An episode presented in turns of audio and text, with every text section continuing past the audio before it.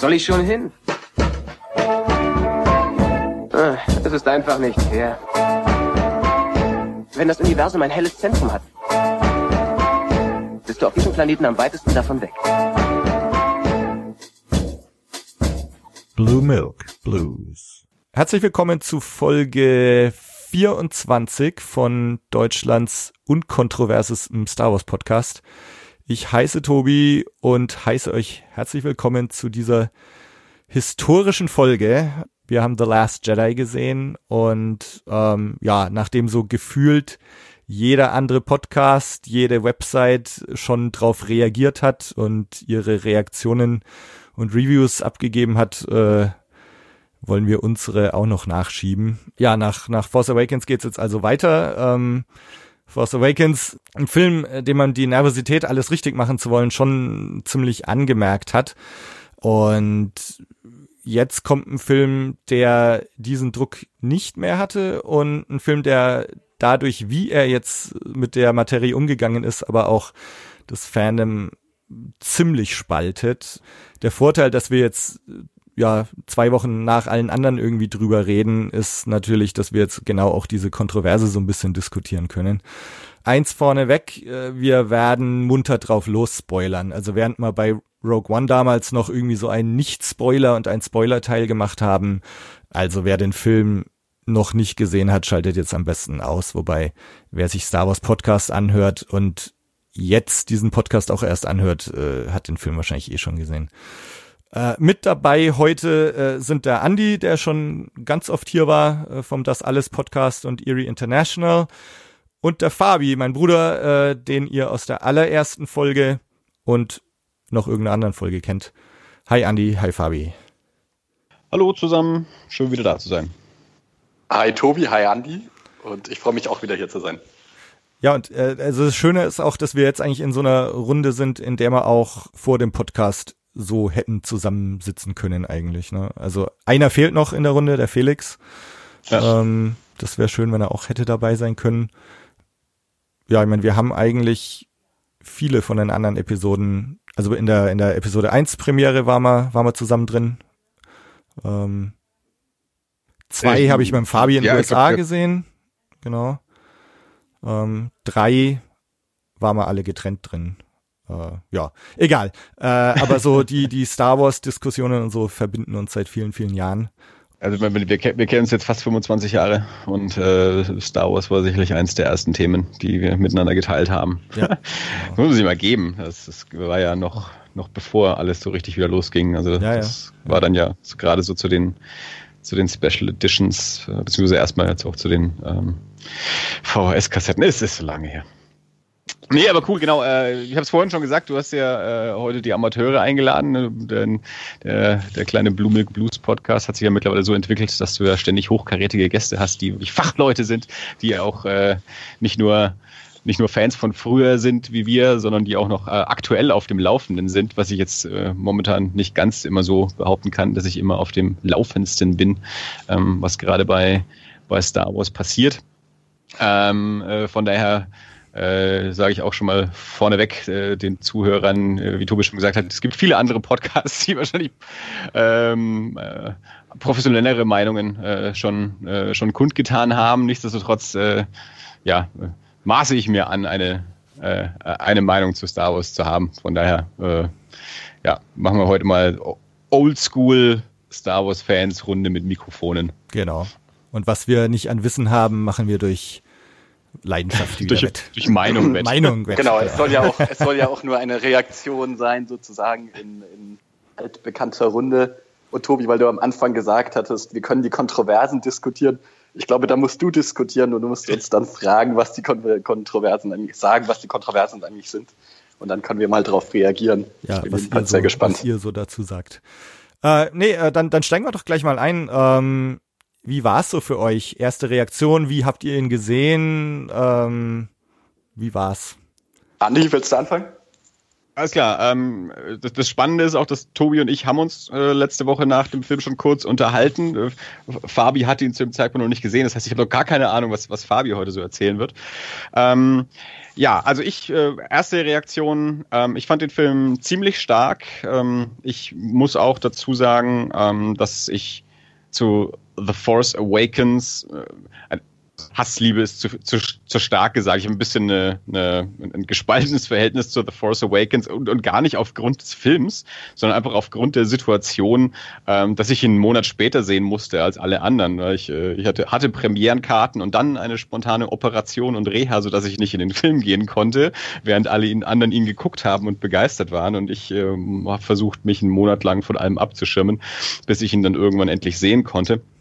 Ähm, und von daher war da bisschen, ja, meine, meine Begeisterung hatte nicht ganz so diesen Hype bei The Force Awakens, wie wenn ich ihn gleich in der Premierenvorstellung wahrscheinlich gesehen hätte, als so der ganze Trubel noch war. Also ich fand den Film gut, ähm, hat Spaß mit dem Film, ähm, bin aber auch einer von denen, die gesagt haben, naja, er ist vielleicht ein bisschen, ein bisschen nah an, an A New Hope äh, in, in verschiedenen Story-Elementen.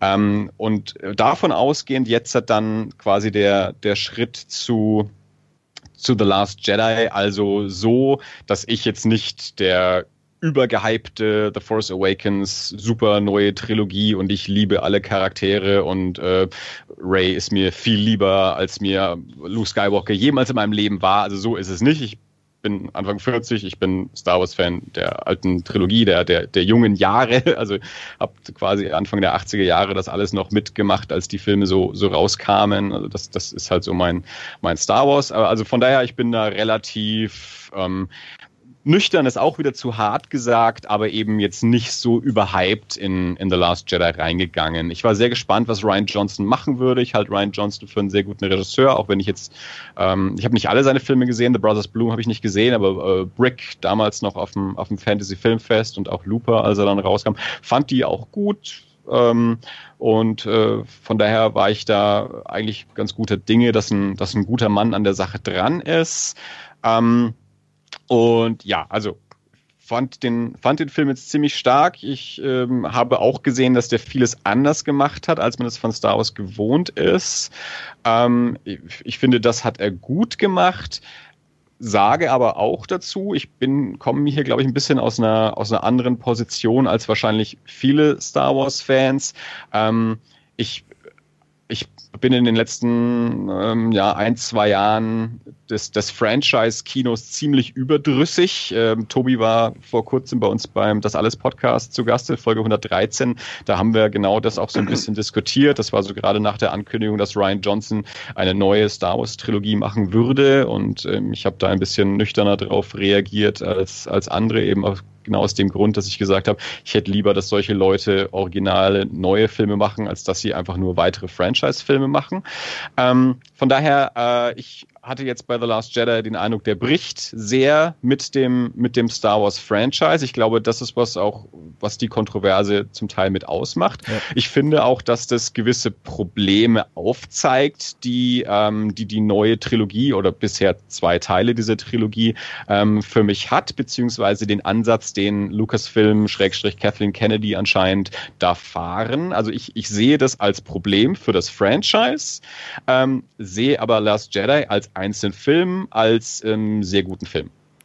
Äh, ganz Fabi. kurz nachgefragt, oh. äh, Problem fürs Franchise, äh, das, was Ryan Johnson macht oder das, wogegen sich Ryan Johnson zu richten scheint?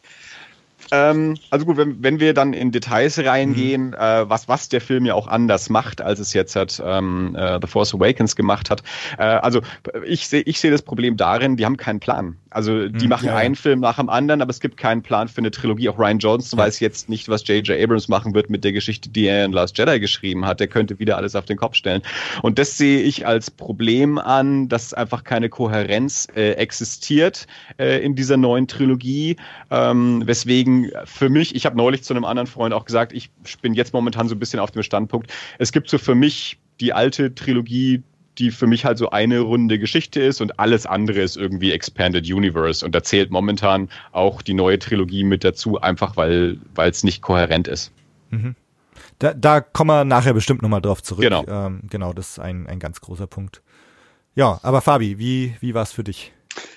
Also ich habe den Film ja erst gestern gesehen. Ja. Ähm, inzwischen ähm, hatte ich so ein bisschen Zeit, mir Gedanken zu machen, aber noch nicht sonderlich viel. Und ich bin noch so ein bisschen in dem Stadium, wo ich mir noch nicht so ganz sicher bin, was ich von dem Film halte. Ähm, ich sag mal kurz was zum Hintergrund. Also du hattest am Anfang gesagt, wir waren bei äh, Phantom Menace ja alle zusammen drin mit Felix und waren noch andere mit dabei. Jedenfalls damals war das ein Riesenereignis. Wir waren davor noch äh, lange in Nürnberg, waren essen, haben äh, verschiedene Sachen getrieben und das war sehr witzig und man hat sich wahnsinnig auf den Film gefreut. Äh, bei The Force Awakens ging es mir so ein bisschen ähnlich. Natürlich war das aber auch anders, weil ich hier ähm, in Marseille nicht unbedingt einen Freundeskreis habe, wo große Star Wars-Fans dabei sind, aber war trotzdem mit zwei Leuten im Kino, die sich sehr drauf gefreut haben und wir waren am Premierentag auch im Kino. Also das war was sehr, sehr Besonderes dann doch. Ähm, gestern war das Ganze so ein bisschen antiklimaktisch, weil man aus einer relativ stressigen Arbeitswoche so gekommen ist und dann ist man halt einen Abend in der Woche in den Film gegangen und es war schon nicht mehr die Premiere, man hatte schon so ein bisschen was drüber vorher gehört und äh, das war mehr oder weniger ein relativ normaler Kinobesuch. Was ich ein bisschen schade finde, aber okay. Von dem Film selber also ich tendiere eher dazu zu sagen, dass ich nicht ganz begeistert bin. Aber die Sache, weswegen ich begeistert bin, hat gar nicht unbedingt mit dem Film selbst zu tun, ähm, sondern es hat mit der Perspektive für die Star Wars-Filme in Zukunft zu tun. Und ähm, ich, mein, mein größtes Problem ist, und da widerspreche ich jetzt so ein bisschen ähm, dem, was na, Andi gerade gesagt hat, wenn auch vielleicht auf einer ein bisschen anderen Ebene. Ich habe The Force Awakens mochte ich eigentlich sehr als Film und ähm, mag ihn eigentlich immer noch sehr, ähm, hatte aber auch ein großes Problem damit, dass er so nah an New Hope war. Ähm, in fast jeder anderen Hinsicht fand ich den Film sehr, sehr gelungen. Ähm, aber das fand ich sehr schade und Tobi, wir hatten uns ja schon immer wieder darüber unterhalten, ja. ähm, dass es schön wäre und dass man nur hoffen kann, ähm, dass dieser Film jetzt wegkommt von der Storyline zum Beispiel von Empire Strikes Back. Ähm, und das tut er zwar und er auch auf nicht nur, nicht nur im Sinne der Storyline, sondern auch auf anderen Ebenen, wie er gewisse Sachen handhabt, ist es was anderes. Aber trotzdem spielt er ja mit diesen ganzen Plot-Elementen aus dem Star Wars-Universum. Ähm, und das fand ich einfach schade, ähm, dass der Film sich gewisse Sachen nicht traut und dadurch doch in einem sehr bekannten Fahrwasser fährt. Also was er sich nicht traut, da können wir uns vielleicht drüber noch äh, später noch im Laufe des, ähm, des Podcasts drüber unterhalten. Aber das ist so ein bisschen ähm, mein Problem. Er hat äh, verschiedene Szenen aus Empire Strikes Back, auch natürlich aus ähm, Return of the Jedi, mit der Szene mit Kylo Ren, ähm, Ray und Snoke mhm. ähm, zusammengewürfelt und ähm, natürlich, und er hat auch, ich finde, er hat eine neue Atmosphäre, auch der Film, aber er schafft es irgendwie nicht, von diesen, aus diesen klassischen Fahrwassern ähm, wegzukommen. Und die Endsituation ist für mich jetzt wieder so eine ganz klassische äh, Situation und ich hätte gehofft, dass man da in ein bisschen in eine andere Richtung gehen könnte. Okay, ja, ähm, sehe ich auch wieder teilweise anders, aber das ist ja gut. Also ich habe schon befürchtet, dass wir uns alle einig sind. ähm, hast du noch was oder soll ich? Ähm, sag du, wir können uns später über Einzelheiten okay. unterhalten. Also ich habe ihn zweimal gesehen bisher und äh, bei mir war es so, ich habe ihn in Schweden alleine angeschaut, äh, bin in Schweden ging er schon äh, am Tag vorher los. Also wir mussten nicht äh, die Premiere Mittwoch auf Donnerstag abwarten, sondern ich bin ganz gemütlich am Mittwochabend um 18 Uhr reingegangen. Ähm, und also die Situation bei mir war war so die, äh, also der Hype vorher war war nicht ganz so groß wie bei Force Awakens. Das war dadurch bedingt, dass natürlich äh, diese Besonderheit, oh Gott, es geht weiter, ähm, das war halt schon ein Riesending äh, mit, mit Force Awakens. Und äh, mir haben auch die, die Trailer damals besser gefallen von Force Awakens. Ähm, also ich war nicht ganz so aufgeregt. Ähm, hatte mir auch vorgenommen, ganz cool zu bleiben und dann war es aber doch so. Also auf diesem Weg zum Kino, ich war so aufgeregt und ich habe mir richtig, weil ich alleine hingelaufen bin, noch so Gedanken gemacht, so äh, das sind so die letzten Momente in meinem Leben, bevor ich diesen Film gesehen habe. So see you on the other side. ähm, und äh, also es ist doch irgendwie nach wie vor, man es will oder nicht, für mich ist es einfach was ganz, ganz Besonderes, so einen neuen Star Wars-Film zu sehen. Und, und auch die Episodenfilme, ähm, auch, auch Rogue One kam da einfach nicht ran. Ich glaube auch nicht, dass der Solo-Film da rankommen wird. Also es ist, ist einfach irgendwie was Besonderes und dadurch sind natürlich auch die, die Erwartungen sehr hoch und die, die Fallhöhe vielleicht auch etwas höher. Beim ersten Mal kam ich raus und war erschlagen. Also ich war eigentlich auch so, so ein bisschen enttäuscht oder, oder nicht nur ein bisschen enttäuscht, ich, ich war enttäuscht und ich will sowas bei Star Wars eigentlich immer nicht zugeben. Bei, bei den Prequels hat es vielleicht auch Jahre gedauert. Also ich habe mir alle angeschaut, habe die verteidigt, ähm, habe mir Plotholes äh, schön geredet und, und, und. Und ähm, habe dann eigentlich Jahre später erst so zugegeben, habe ich auch schon auf dem Podcast gesagt, dass ähm, dass man vielleicht auch sich selbst gegenüber zugeben kann. Es gibt einfach Dinge, die einem da nicht gefallen. Äh, und und so, das war dann auch äh, so auf dem Nachhauseweg, habe ich mir dann auch gedacht, so okay, vielleicht ist jetzt an der Zeit auch mal so direkt beim aus dem Kino rausgehen zuzugeben, ich bin enttäuscht. Ähm, woran lag das beim ersten Mal? Also zum, zum einen hat mir von Anfang an der Humor nicht so ganz gepasst. Äh, das ist ja auch so ein Ding, was ganz viele sagen. Aber ich meine, das, das, es geht ja schon los mit, äh, mit dieser Poe Dameron Hux-Szene, wo, wo dann noch ein Your Mom-Joke äh, eingebaut ist. Und dann geht's weiter mit Luke, der diese grüne Milch trinkt äh, und, so weiter und so fort. Also viele so, so Gags eingebaut, ähm, wo es mir ganz oft so ging, dass ich so, äh, ja, mh, mm, äh, okay, weiter, weiter. Ich, ich weiß nicht, ob mir das jetzt so gerade so passt. Äh, das andere natürlich, äh, man hat irgendwie erwartet, mit Snoke, dass da irgendwas kommt, dass mit Rays Eltern irgendwas kommt. Und da hat sich meine Meinung inzwischen grundsätzlich geändert, dazu sage ich gleich noch. Ähm, aber es war trotzdem erstmal so, es gab so viele Sachen zu verarbeiten, wo ich erstmal etwas vor den Kopf gestoßen war, etwas baff war und auch äh, zumindest nicht auf Anhieb so, dass ich jetzt gesagt habe, okay, ist für mich ein sauguter Star Wars Film.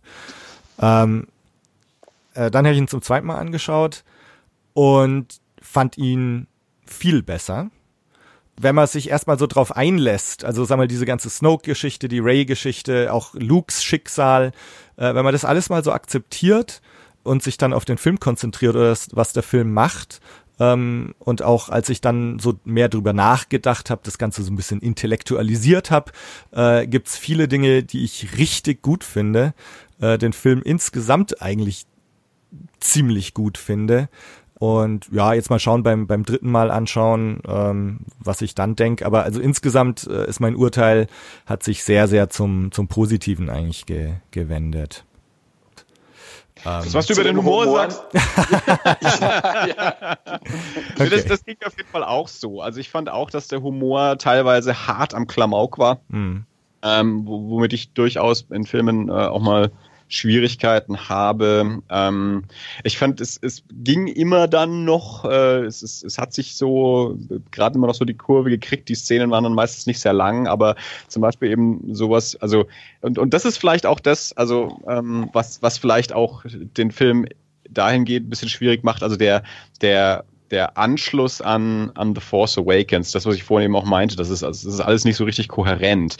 Ähm, dass eben in, in The Force Awakens ähm, so, so Momente, große Momente aufgemacht werden, die dann in The Last Jedi nicht erfüllt werden. Und da ist eben auch eine Szene, die ich eben auch dann hart am Klamauk fand, ist, wenn, ähm, wenn Luke Skywalker von Ray das Laserschwert bekommt und es hinter sich wirft. Und zwar, ja. wie er es hinter sich wirft. Ja, ja. Also das ist auch auf, ähm, auf den Witz gespielt. Also das ist mit, mit, auf, auf einen komödiantischen Effekt ist das gemacht. Er kann das anders werfen. Also die, nicht, es geht nicht um die Tatsache, dass er das Ding wegwirft, das, aber das kann er anders machen, dass es nicht für einen komödiantischen Effekt genutzt ja. ist, so hier gemacht ist. Ja. Und das fand ich auch schwierig. Ja. ja. Also ich wollte eigentlich genau die gleichen Dinge gerade sagen, die der Andi gerade gesagt hat. Ähm, mit dem Humor hatte ich am Anfang Riesenschwierigkeiten. Ähm, also die Szene mit General Hux fand ich überhaupt nicht gut. Äh, dann die Szene mit Finn, wo er da aufsteht und ja. dann so ausläuft. Das ja. fand ich auch völlig daneben. Ähm, und die Szene, genau, mit dem, mit dem äh, Laserschwert hat mich sehr gestört. Ähm, dass dahinter dann auch noch ist, dass so dieser alte Plot so oder, oder die Frage, die da so im Raum steht, auch gleich mit weggeworfen wird. Kommt noch dazu, aber das mit dem Humor hat mich am Anfang sehr gestört.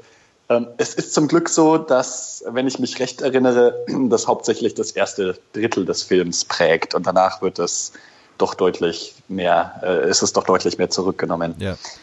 Genau, also so diese ganzen Szenen, das, also ich finde, das häuft sich so krass. Äh, also es geht los mit mit Poe, dann Finn, dann Luke, äh, dann trinkt Luke noch aus diesen Zitzen da und ähm, also da wird dem Zuschauer schon einiges zugemutet. Ähm, äh, ich, ich fand ganz interessant, äh, Jeff Kanata von vom Slash Film Podcast hat irgendwie gesagt, so dieses Gespräch zwischen Hux und und Poe Dameron am Anfang, äh, das ist schon so der Test. Wenn du da an Bord bist, dann bist du für den Rest des Films an Bord und wenn nicht, dann nicht. Also das, das entscheidet sich laut ihm so gleich am Anfang. Und das ist tatsächlich so ein bisschen. Und ich war aber mhm. leider echt auf der Seite so, nee, das, das ist es nicht für mich. Und, und dann wird's einem halt so vehement um die Ohren geschlagen, diese Sachen. Also einer äh, von, von den Leuten, von den Zuhörern, die ihre Reaktion eingesendet haben, hi Thorsten, ähm, hat gesagt, dass der Film irgendwie in zehn Minuten alles äh, zunichte macht, was äh, Force Awakens irgendwie aufgebaut hat. Und, und er tut das natürlich ganz bewusst irgendwie. Ähm, und für mich ist tatsächlich diese Szene, äh, Luke mit dem Laserschwert, das ist so metaphorisch das, was Ryan Johnson eigentlich mit Force Awakens macht. J.J. Abrams endet Episode 7 Force Awakens äh, mit diesem wortwörtlichen Staffelstab, den er an Ryan Johnson überreicht. Also Ray übergibt den Staffelstab des Laserschwert, den Film Force Awakens an Luke, an Ryan Johnson und Ryan Johnson wirft das Ding über Bord und macht Tabula Rasa mit, mit so Ansätzen wie Snoke, Rays Eltern, man kann sich drüber streiten, vielleicht auch äh, Captain Phasma. Ähm, also so diese ganzen Mystery-Boxen, die J.J. Ähm, Abrams hinterlässt, macht Ryan Johnson irgendwie auf eine recht anarchische Weise äh, zunichte. Und, und dafür steht eigentlich so dieses Laserschwert hinter den Rücken ja, schmeißen. Ja. Ähm, ich hatte ähm, also meine Reaktion, ich hatte auf Twitter so ganz kurz zwei Gedanken zu äh, Last Jedi gepostet äh, und zu denen stehe ich eigentlich nach wie vor. Das eine war, und da können wir auch gleich drüber reden, äh, für mich fühlt sich dieser Film so an, als müssten jetzt noch zwei Filme kommen oder gar keiner mehr. Also es fühlt sich entweder an wie so, so der Auftakt einer Trilogie oder das Ende und, und das, das Gefühl habe ich eigentlich immer noch, dass, dass ich mir jetzt gar nicht vorstellen kann, wie das jetzt irgendwie adäquat in einem Film Episode 9 zu Ende erzählt werden soll. Äh, die andere Reaktion war die, ich habe gesagt, äh, Ryan Johnson macht mit der Vorgabe aus Force Awakens das, was Kylo Ren mit seinem Helm macht ich meine, das ist im Grunde so wie das Laserschwert. Also man kann jetzt das äh, diese Laserschwert-Metapher sehen. Äh, Ryan Johnson schmeißt die Vorgabe weg. Oder man kann das mit dem Helm sehen. Ryan Johnson nimmt die Vorlage und schmettert sie gegen die Wand. Ähm, auf jeden Fall ist es, ähm, also wir sind jetzt vom Humor grad gekommen, aber äh, ja, so dieses, wie geht Ryan Johnson mit der Vorlage um? Und ist das jetzt respektlos oder ist es augenzwinkernd oder ist es anarchisch oder ist es was, wo auch J.J. Abrams applaudieren würde?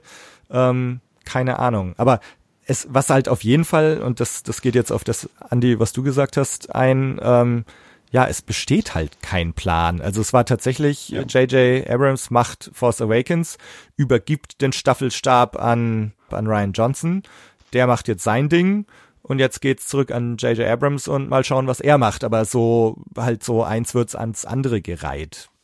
Beziehungsweise also, erst sollte ja Colin Trevorrow der nächste sein. Also äh, nochmal ein anderer Plan wahrscheinlich, ähm, der jetzt nicht aufgegangen ist und dass J.J. Abrams zurückkommt, ähm, war ja nicht vorgesehen. Also das war ja dann auch wieder eher eine spontane Entscheidung. Und du hast jetzt den Begriff der Mystery Box schon, schon angesprochen. Das ist ja das, wofür J.J. Abrams bekannt ist. Da gibt's diesen TED-Talk äh, genau. von ihm auch, wo er das Konzept der Mystery Box äh, groß erklärt. Und das, das kann er ja auch ganz toll, aber es ist eben auch so, das ist das, was J.J. Abrams macht. Der bringt äh, Dinge an den Start, der macht Geheimnisse auf, aber überlegt sich nicht, was dahinter ist. Also die haben damals Lost konzipiert und dann hat er gesagt, und irgendwann finden sie im Dschungel dann diese, diese Tür und Damon Lindelof sagt, ja, und was ist hinter der Tür? Und JJ sagt, keine Ahnung, denkt euch was aus. äh, weil das ja. ist eure Aufgabe. Ich bin dann raus aus der Nummer. Ich bringe das an den Start, aber die nächsten fünf Jahre äh, seid ihr dafür verantwortlich, daraus eine Serie zu machen. Und so ist Lost halt auch geworden. Ganz viele Geheimnisse am Anfang aufgemacht, die sich am hinterher nicht alle, ähm, alle aufgelöst haben. Und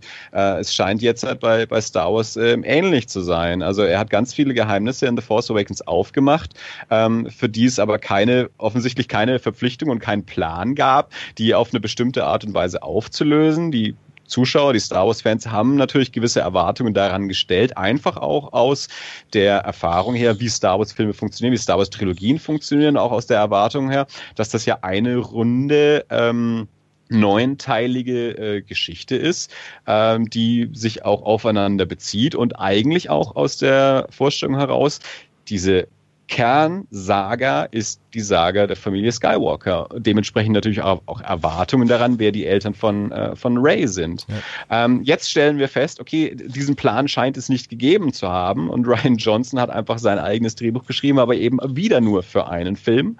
Ähm, und ich habe heute erst wieder noch ein Interview auch mit äh, Ryan Johnson gelesen, wo er auch sagt, ich habe keine Ahnung, was J.J. Abrams in Teil 9 damit jetzt dann macht. Ja, äh, also ob die Geschichte, die wir jetzt halt über Rays Eltern gelernt haben, äh, ob die so bleibt oder nicht. Ryan Johnson sagt, nee, das, das ist vollkommen ernst so gemeint. Das ist so. Das heißt aber nicht, dass J.J. Abrams das nicht in Teil 9 wieder umschreiben könnte. So, ja? Äh, und das finde ich, äh, wie gesagt, auch durchaus schwierig. Wir haben jetzt noch gar nicht so sehr auch auf, auf äh, visuelle äh, Stilistik sind wir bisher noch nicht eingegangen. Der Film sieht ja auch komplett anders aus, ähm, als Star Wars Film bisher ausgesehen haben. Wo The Force Awakens ja doch doch noch sehr nah dran war an, ähm, sagen wir mal, den George Lucas-Filmen, auch wenn ähm, äh, Empire und äh, Return of the Jedi George Lucas nicht Regie geführt hat, aber es gab trotzdem einen visuellen Stil, wie, ähm, wie die Saga-Filme ausgesehen haben. Jetzt hat man das bei The Force Awakens eigentlich auch gehabt.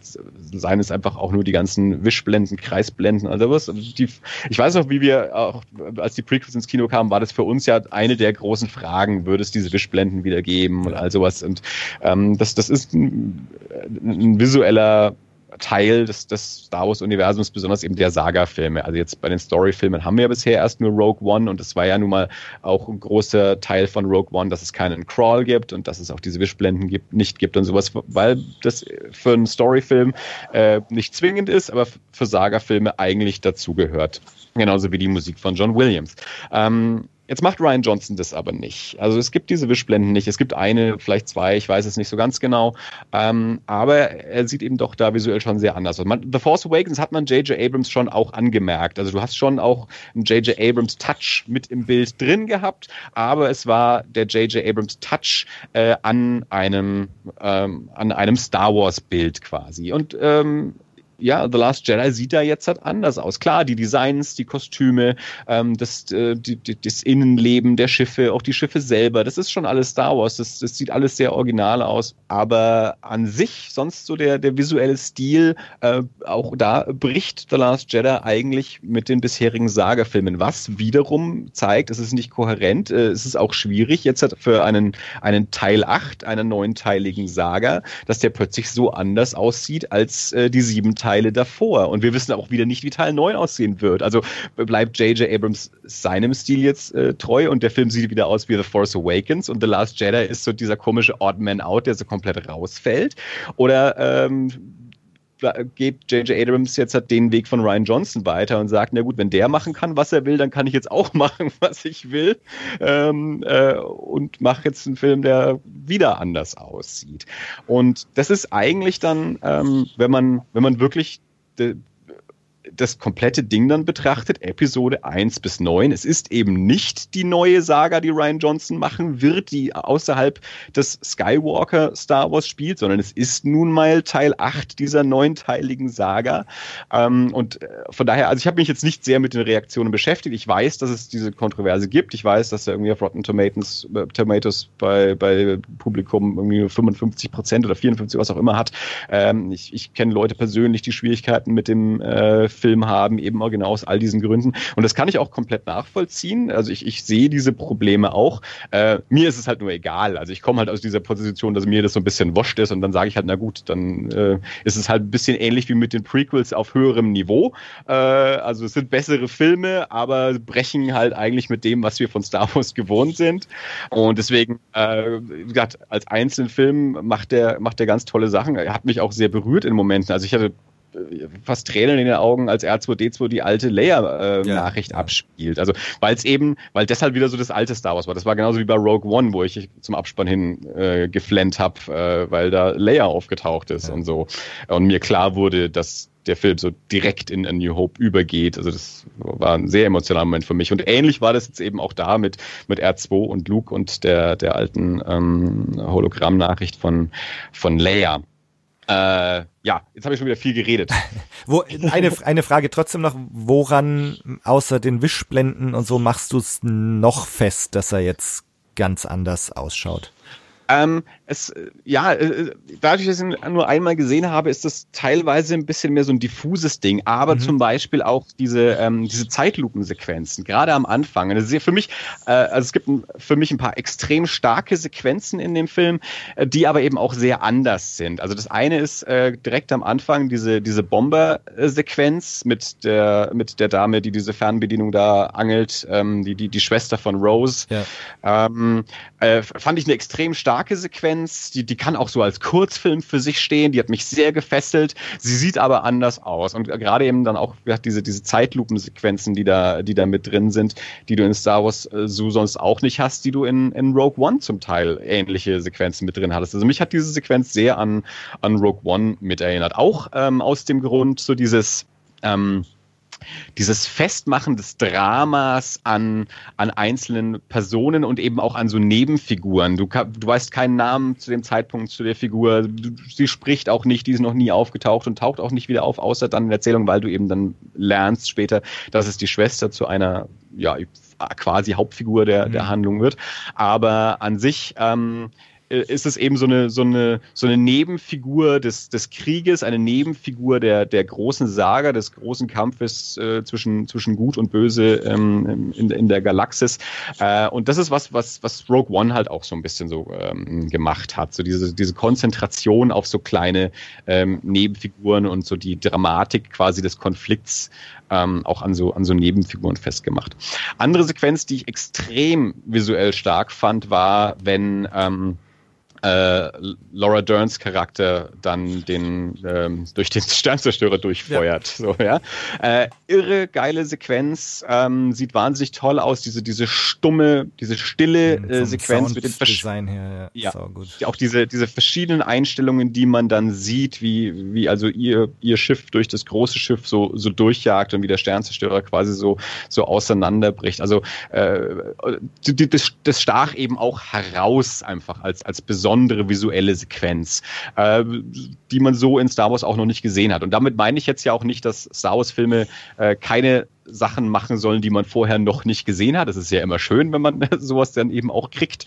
Aber äh, ja, es, also gerade so diese, ähm, diese Zeitlupensequenzen sind eher ungewöhnlich und eben auch die, die Wischblenden. Ähm, ansonsten, ja, wie gesagt, es ist halt bisher noch ein bisschen so ein, so ein diffuses Ding. Ich bin aus dem Kino raus und habe gemerkt, der war anders, der sah anders aus, ohne dass ich jetzt halt, ohne ihn nochmal anzuschauen und, und darauf auch mehr zu achten, äh, genauer hinzeigen kann, was vielleicht noch alles anders war. Ja.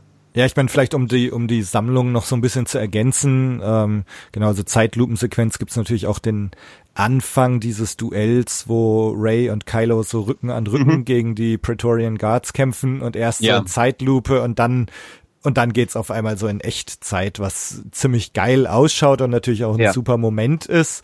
Aber genau, auch, auch was, was einfach so in der Art noch nicht da war. Ähm, andere Sachen, wir haben, wenn Ray damit der Macht Reach Out, ja, äh, wo ihr Luke dann auf die Finger klopft und, und als sie dann so sagt, ja, ich sehe Leben, ich sehe Tod und so diese, dass man tatsächlich dann so das sieht, was sie sieht. Äh, ich glaube, das ja. ist so ein bisschen was Neues. Äh, ja. Was auch neu ist, sind die, die Rückblenden. Wir kriegen ja diese Story mit, als, als Luke dann kurz da vor dem jungen mhm. Kylo steht. Das kriegen wir in drei Versionen erzählt. Ähm, das ist auch ja, sowas, was vorher noch nie da war. Das, das hat mich sehr an, äh, an Rashomon erinnert, äh, Kira Kurosawa. Also Kira Kurosawa ist ja ein großer Einfluss auch auf, auf George Lucas und auf, aufs Original Star Wars natürlich. Ähm, und und gerade so dieses, so der, ähm, ja, der, der gleiche Moment aus, aus drei verschiedenen Sichten erzählt, also auch drei Wahrheiten. Also ist auch so, mhm. keiner lügt ja von denen. Also jeder erzählt ja so quasi se seine Version der gleichen Geschichte, wie er sie erlebt hat und, und keiner, keiner liegt ja falsch. Ähm, ja. sondern es ist einfach immer nur jemals die persönliche, persönliche Wahrnehmung der, der gleichen Situation. Äh, da, da hatte ich so einen so so einen Rashomon-Effekt. Ähm, ähm also für mich ist es so, dass diese Sachen, von denen ihr jetzt gerade redet, die funktionieren für mich alle sehr gut ähm, und damit habe ich auch überhaupt kein Problem. Im Gegenteil, also ähm, mir, es gibt ganz viele kleinere Szenen, die mir in dem, in dem Film sehr, sehr gut gefallen. Ähm, die Ästhetik des Films gefällt mir sehr gut und mhm. mir geht es genau wie dem Andi, dass ich bisher jetzt eigentlich auch nur sagen kann, dass es ähm, mehr so ein diffuses Gefühl ist, äh, was anders ist. Übrigens, weil du die Szene gerade erwähnt hattest, ähm, mit der Macht und Ray, die fand ich sehr, sehr, sehr, sehr gut, die Szene. Ähm, auch bin ich sehr froh, dass man da von dieser Geschichte mit den Midichlorianern wieder mal wegkommt. Ähm, fand ich alles sehr wichtig. Ähm, ich möchte noch mal was sagen, äh, wichtig und vor allem auch schön anzusehen. Ähm, also wirklich toll. Ähm, Tobi, du hattest vorhin gesprochen von den ähm, Metaphern, die du in dem Film gesehen hast. Ja. Und im Anschluss an äh, diese Szene mit dem, mit dem Helm ähm, gibt es ja auch davor die Szene, dass Snoke sagt, äh, es soll doch den lächerlichen Helm abnehmen, so ungefähr. Ja. Ähm, was natürlich auch nochmal in diese Kerbe schlägt, was ich mir gleich ganz am Anfang gedacht hat. Und das hat sich im Laufe des Films so ein bisschen bestätigt und das spiegelt im Grunde meine Gesamtmeinung aktuell. Also wie gesagt, ich freue mich jetzt drauf, den Film bald ein zweites Mal zu sehen und dann zu sehen, wie sich vielleicht die, meine Meinung zu dem Film ändert, wenn man die Geschichte erstmal erstmal akzeptiert hat. Ja. Ähm, ganz am Anfang fängt, Film, äh, fängt, der Film ja wieder an mit so einer, mit einer Raumschiffsszene, aber anstatt, dass man jetzt ganz klassisch zum Beispiel, zum Beispiel einen Sternzerstörer von hinten sieht, ähm, wird irgendwie ein Raumschiff im seitlichen Sinkflug oder so gefilmt, wenn ich mich recht erinnere. Ähm, also ich bin mir nicht mehr ganz sicher, aber ich weiß noch, dass ich mir dachte, ah, okay, ja, es ist Star Wars, aber so ein bisschen so eine andere Perspektive, aber trotzdem eigentlich die gleiche Szene. Mhm. Und das ist für mich so ein bisschen das, was eigentlich äh, der ganze Film ist. Das heißt, ja, es gibt Abweichungen, aber das sind für mich keine äh, wesentlichen Abweichungen. Also, also ob der Film jetzt ähm, visuell ein bisschen anders ist als die anderen Filme, das ist für mich jetzt kein Kriterium mehr zu sagen, ja, okay, der Film ist wirklich radikal anders. Ähm, wo ich ihm denke, der Film könnte radikal anders sein, ist, was die Geschichte und die Anfangs-, also von der Anfangssituation ausgehend die Endsituation sein könnte. Und wenn man sich verschiedene Punkte innerhalb äh, der Story anschaut und sehen, sieht, wie hätte es auch anders gehen können. Und um einen ganz spezifischen Punkt zu kommen, wir hatten uns vorher ja schon über mögliche Plotlines unterhalten und hatten uns so gefragt, hm, was könnte mit, äh, mit Kylo Ren passieren, was könnte mit Ray passieren. Und es stand ja immer so ein bisschen die Frage im Raum, ja, Ray, vielleicht ähm, wird sie ein ganz schwieriger Charakter und vielleicht kommt sie zur dunklen Seite der Macht. Und es gibt vielleicht auch so ein, äh, ein Wechsel von äh, Kylo Ren und Ray. Und ich hatte mich, ich hatte mich, als äh, Snoke getötet wurde, was ich übrigens an sich eigentlich eine schwache Szene fand. Aber dass er getötet wurde, fand ich gut, weil ich fand Snoke dann einfach irgendwie auch nicht mehr überzeugend. Inso, insofern bin ich froh, dass er weg ist. Ähm, aber ich hatte mich dann drauf gefreut, auf eine ganz neue Star Wars-Perspektive, nämlich dass sich die beiden zusammentun und tatsächlich die Galaxis neu ordnen möchten. Und das wäre was, was mich wirklich interessiert hätte. Da wäre ich in den nächsten Film gegangen und hätte mir gedacht, oh Mann, jetzt bin ich ja wirklich gespannt, was die da draus machen und wie sich das entwickelt.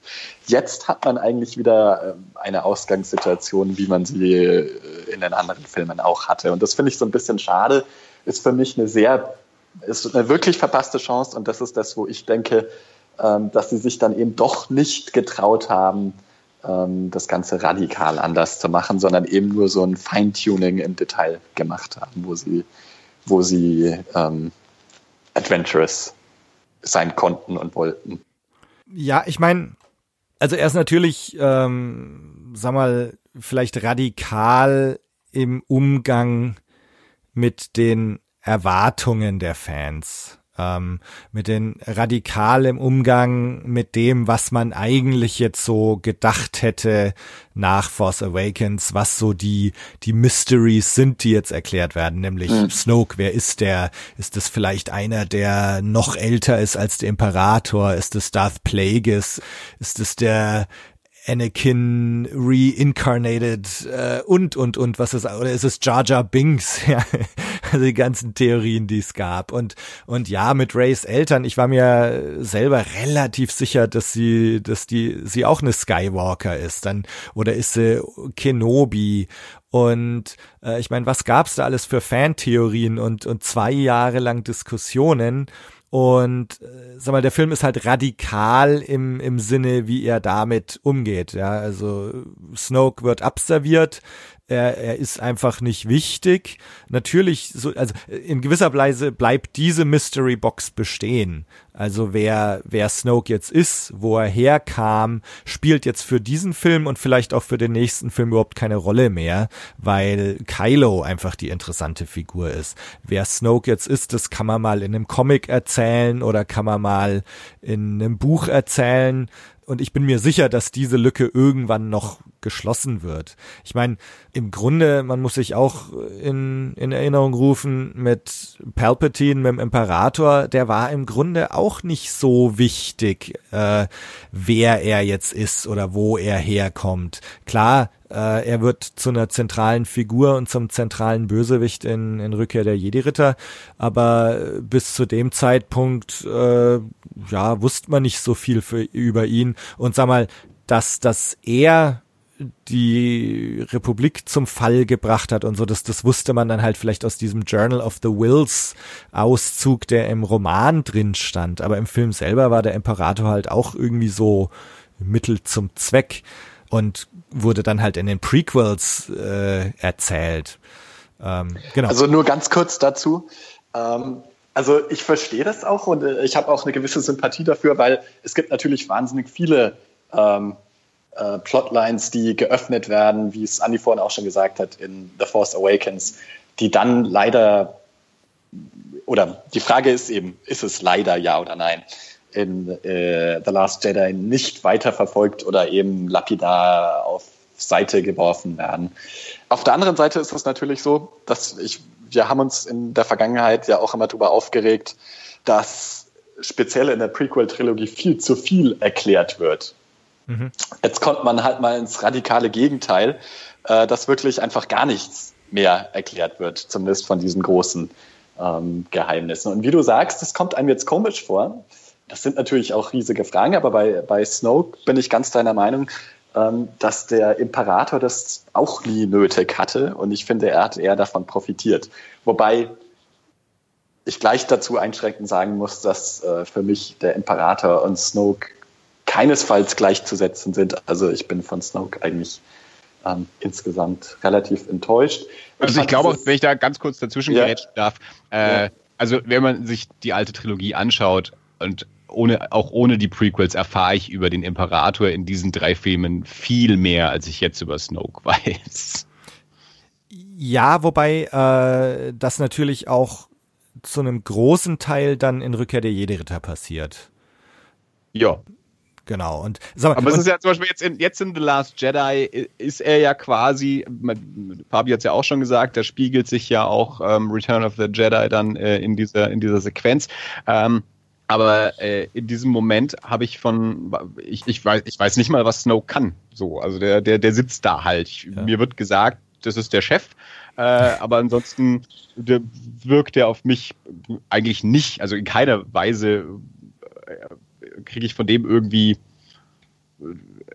eine ja, ne, ein Gefühl dafür, was der kann, was der macht, was der will, so. Ähm, und das ist beim Imperator in Return of the Jedi schon anders, finde ich. Ja. Und auch wie bedrohlich er ist übrigens. Ja. Also das ist für mich auch so ein Problem bei Snoke. Ähm, ich fand die Szene an sich gut, mal abgesehen davon, dass es, also kann man sich jetzt drüber streiten, ob es gut ist oder nicht gut ist, dass da die Szene aus ähm, äh, Return of the Jedi wieder gespiegelt wird. Ähm, von der Ästhetik fand ich die Szene zum Beispiel toll. Mit diesem roten Hintergrund und so weiter. Das schaut fast aus eigentlich wie eine Theaterbühne.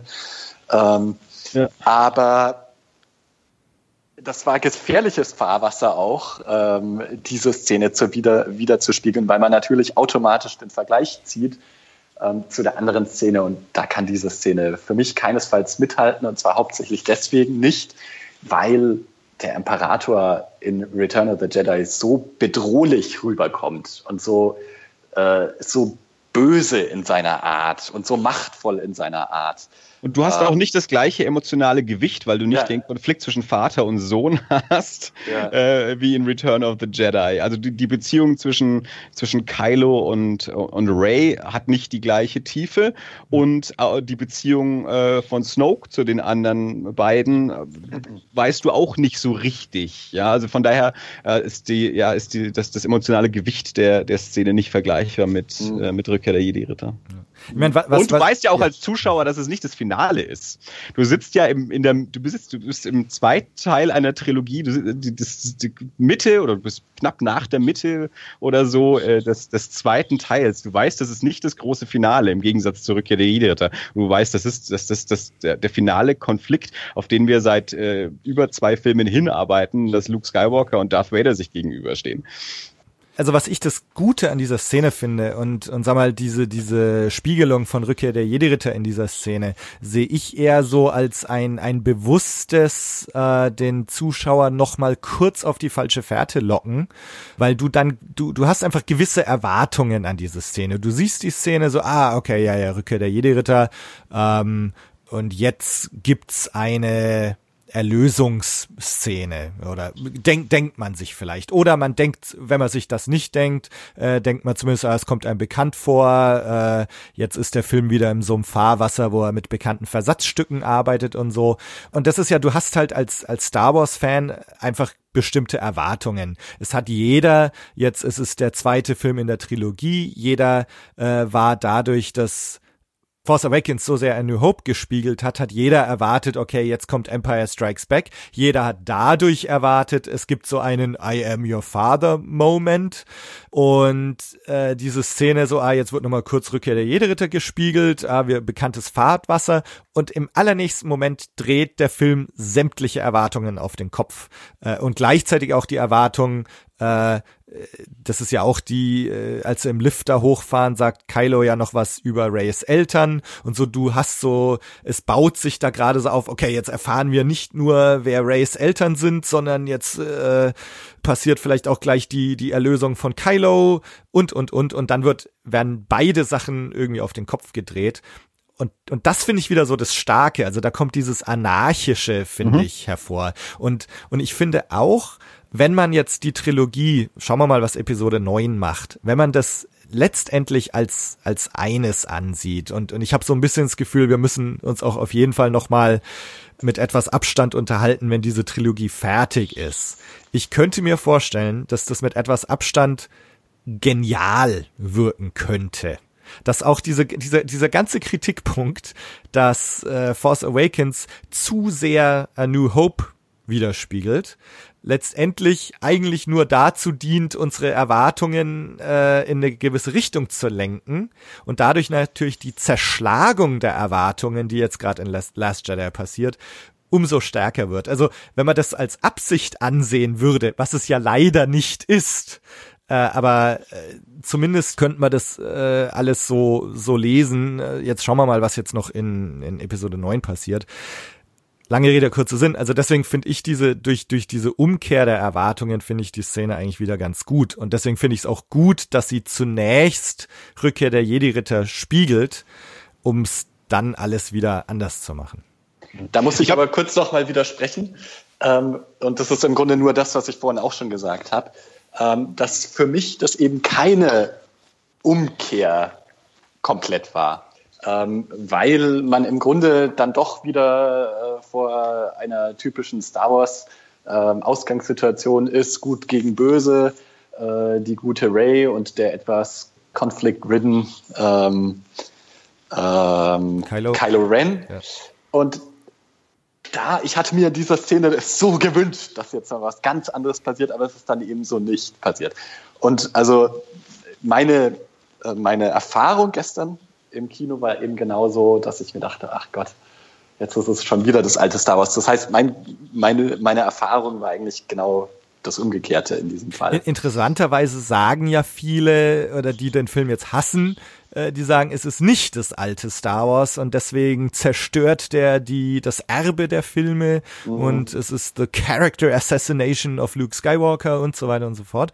Ähm, das ist, es ist ganz interessant, dass du das jetzt sagst, weil ich glaube, manche Leute sehen es tatsächlich genau anders. Das ist ihnen dann nicht genug altes Star Wars. Ähm, also da ist. Dieser übrigens, da, das hatte ich nur, das hatte ich so am Rande eben auch mitbekommen mit Luke und so weiter. Das sind alles Sachen, die mich eigentlich überhaupt nicht stören, muss ich sagen. Also ich finde die Luke-Geschichte eigentlich auch ganz gut. Vor allem finde ich das Ende eigentlich ganz gut. Ähm, also das sind so Sachen, an denen ich mich jetzt nicht so aufhalten kann.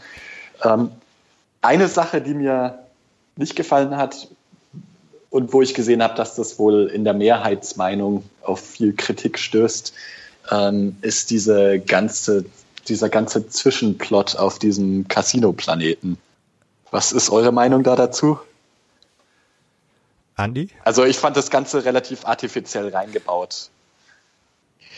Also der Film ist ja an sich sehr lang. Also ich habe auch schon, also Bianca, meine Frau, meinte hinterher, der, der hätte dreimal enden können. Ein anderer Freund hat auch gesagt, der Film hat sich angefühlt, als wäre er viermal zu Ende. Also, ähm, also man, man merkt, man, man merkt im Film an, dass er eine halbe Stunde länger ist. Und es war auch also dieses ich hatte dann auch so einen Moment im Film, wo ich dachte, naja, es, es fühlt sich an, als geht er jetzt da zu Ende. Ich weiß aber aus dem Trailer, dass da noch so ein kompletter Eisplanet fehlt irgendwie. Und, ja. ähm, und genauso diese halbe Stunde quasi, so diese letzte halbe Stunde, ähm, finde ich, das, das, das merkt man halt auch irgendwie. Ähm, ja, die, die, die Sequenz, also ich, ich habe mich jetzt, ich fand ihn jetzt nicht unrund ähm, durch die durch diese Casino-Planet-Sequenz. Ähm, ich glaube auch, dass die eine Funktion hatte, ähm, es ist halt, also an sich finde ich, und das ist halt auch was, also ich möchte das nochmal betonen, weil wir, wir, gehen hier auch kritisch mit dem Film um. Ich finde den Film super, aber sehe eben auch kritisch, wenn ich eben im, im großen Star Wars Saga-Film-Kontext betrachte. Ähm, was, was der Film da halt auch macht, ist, ähm, der, der entmystifiziert halt sehr, sehr viel. Äh, Gerade auch mit dieser diese Casino-Planet-Sequenz, ähm, wo es halt dann darum geht, naja, also die, die Profiteure des Krieges. Es geht, es geht in dem Moment nicht mehr um, um dieses ganz plakative, märchenhafte Dunkel gegen, äh, gegen mhm.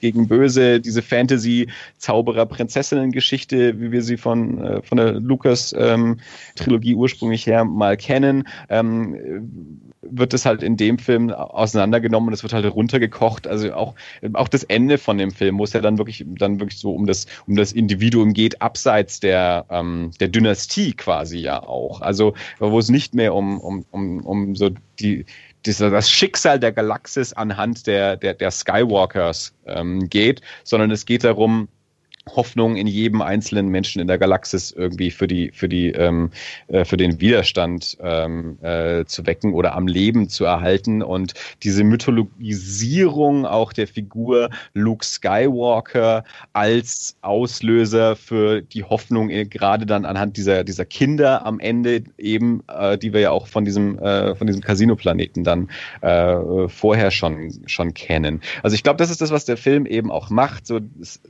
Star Wars äh, wegziehen von, von dieser Skywalker äh, ähm, runter zum, ja, zum mehr so dieser ähm, ja, der, der Realität des, des Krieges, ähnlich eben wie es bei, bei Rogue One auch ähm, der Fall war. Und das macht der Film super und das ist das, was der Film eben auch so anders macht, was ihn aber eben auch so fremd macht in, in diesem Saga-Film-Kontext. Als ich die das erste Mal gesehen habe, die Kinder, dachte ich mir, ah, äh, Charles Dickens. Ähm, ja. Und ähm, das ist auch tatsächlich so, dass für mich diese Kinder so einen äh, Realismus-Touch reinbringen. Und das ist so ein Element, was auf einmal in dieses, in dieses Star Wars-Universum reinkommt, was für mich wirklich komisch ist, weil auf einmal hat man so Charaktere, die ich mit dem London des 19. Jahrhunderts verbinde. ja. Und die tauchen jetzt auf einmal im Star Wars Imperium auf, äh, Imperium, im äh, Star Wars Universum auf. Ähm, hat für mich aber ganz gut funktioniert. Und ich muss sagen, dass ich diese Endszene mit dem kleinen Junge, Jungen, ähm, der da gekehrt hat und den Ring hat, auch sehr schön fand. Ja. Da ja, bin ich, ich übrigens gespannt, was, ob die da, was die da draus machen, ob sie was draus machen. Ich, ich finde auch, das ist so, also ich, ich fand auch das, also gerade das, das Ende fand ich auch sehr, sehr stark. Also ich finde, das, das, das halt auch nach. Und ich, ich glaube aber auch, das ist auch das, also mir ging es auch ähnlich wie, wie Tobi, dass ich hinterher gesagt habe, da könnte auch zu Ende sein, da braucht es auch keine Episode 9 mehr. Und Tobi sagte ja, entweder hört es da auf oder man bräuchte eigentlich noch zwei Filme, äh, um da weiterzumachen, weil es sich eben so, so sehr anders auch anfühlt. Ähm, ich spontan habe ich dann hinterher auch äh, gesagt, dass Episode 9 eigentlich ähm, viel also äh, einen großen Sprung in die Zukunft machen, machen müsste, um, um wieder ja. anzusetzen. Mittlerweile bin ich mir da nicht mehr so sicher, weil ich jetzt ja auch weiß, dass sie eh keinen Plan haben. Also theoretisch könnten die natürlich auch sagen, naja, das, das, dieses, äh, dieses Ende ist uns jetzt eigentlich so egal. Wir setzen eigentlich quasi in der gleichen Minute wieder an, so mit, mit unserer verbleibenden kleinen Bande und, und, und schauen, ähm, wo die wieder weiterkommen. Aber eigentlich, so wie das Ende gemacht ist und so dieser, ähm, so sehr eben auf diesen, diesen, diesen Kern der Hoffnung ähm, äh, drauf drückt und eben so dieses, ja, so diese, in, in, den, in den Menschen so die, diese Flamme der Hoffnung am Leben halten, auch anhand der, dieser, dieser Legenden um, um Luke Skywalker und, und die Jedi. Ähm, eigentlich deutet das für mich ja darauf hin, dass man eben äh, einen, Sprung nach vorne macht, wo es dann auch schon wieder eine, eine stärkere, einen stärkeren Widerstand, eine stärkere ähm, Rebellenallianz ähm, auch gibt, die eben aus dieser, aus dieser ähm, Hoffnung erwachsen ist. Aber ja, das, das ist halt so ein bisschen so dieses Ding jetzt, wo man, wo man weiß, dass sie, dass sie nicht so weit vorausgeplant haben, ähm, dass es auch mühselig ist, da also Spekulationen ähm, anzustellen. Und ich glaube auch, dass das etwas ist, was für viele Leute enttäuschend ist, dass sie ja. eben zwei Jahre lang spekuliert haben, äh, wer ist Snoke, wer sind Rays Eltern und all sowas.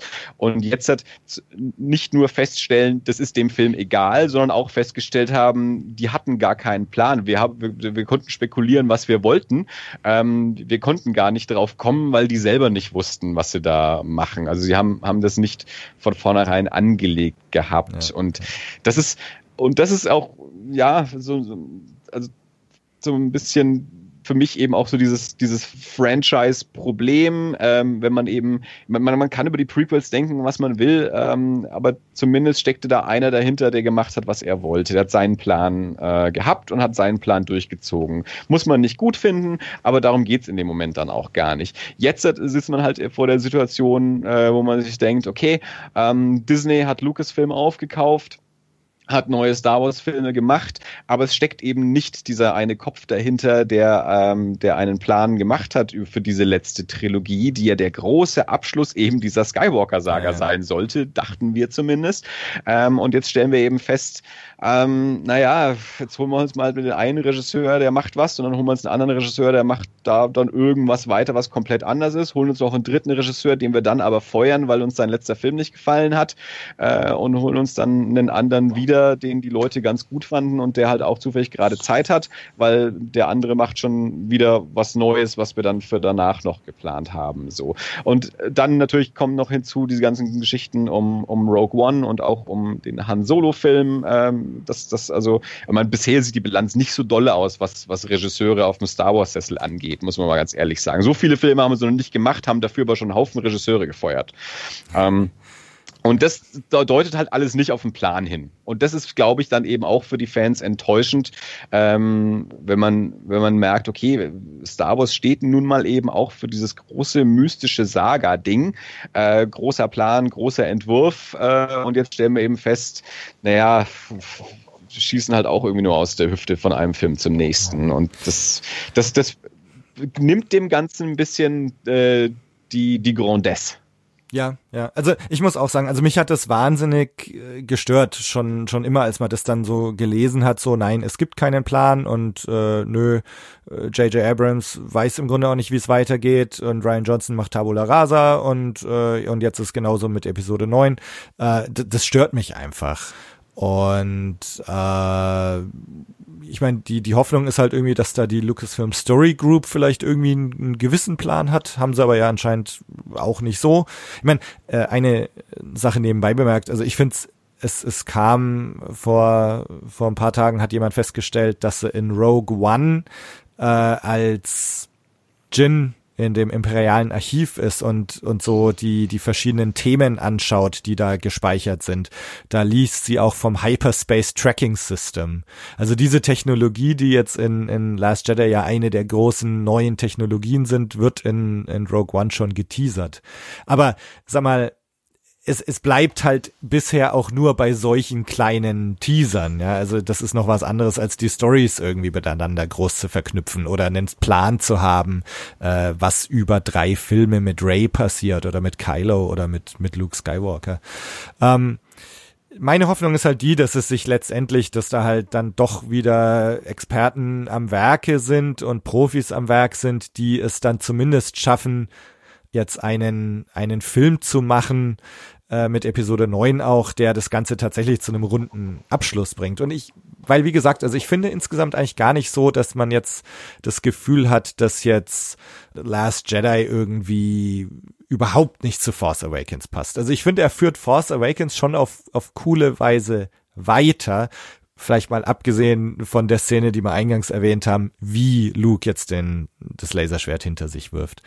Ähm, also insofern, ja, grundsätzlich, ja, ist auch mein Riesenproblem, dieser mangelnde Plan. Aber ähm, das, das kann ja noch gut werden. Das ich gerade eine ich, ja, ich würde gern zwei Sachen noch äh, sagen, ja. weil wir gerade äh, sowohl von Abschluss der Skywalker-Saga gesprochen haben und von, von Canto Byte, äh, bevor ich die, die Gedanken verliere.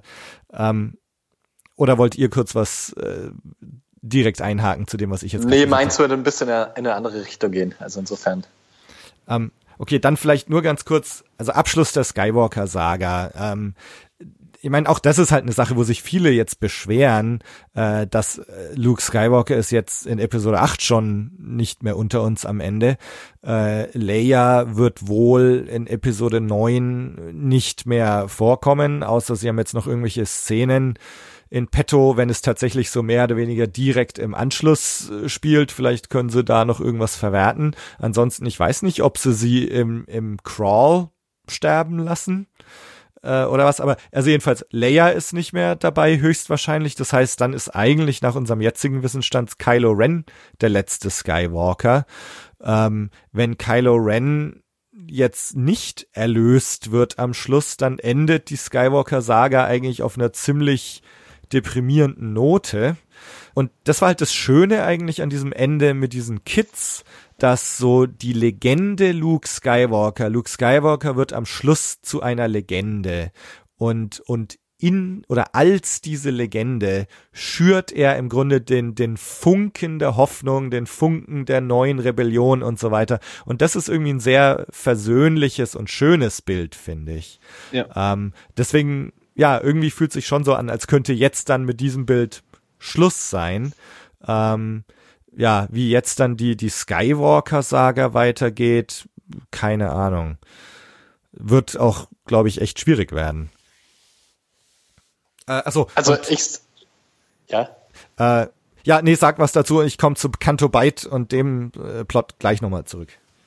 Ähm, also es äh, hat nicht direkt mit dem zu tun, was du sagst, aber es hat beides mit Skywalker zu tun. Insofern äh, passt es ganz gut gerade rein.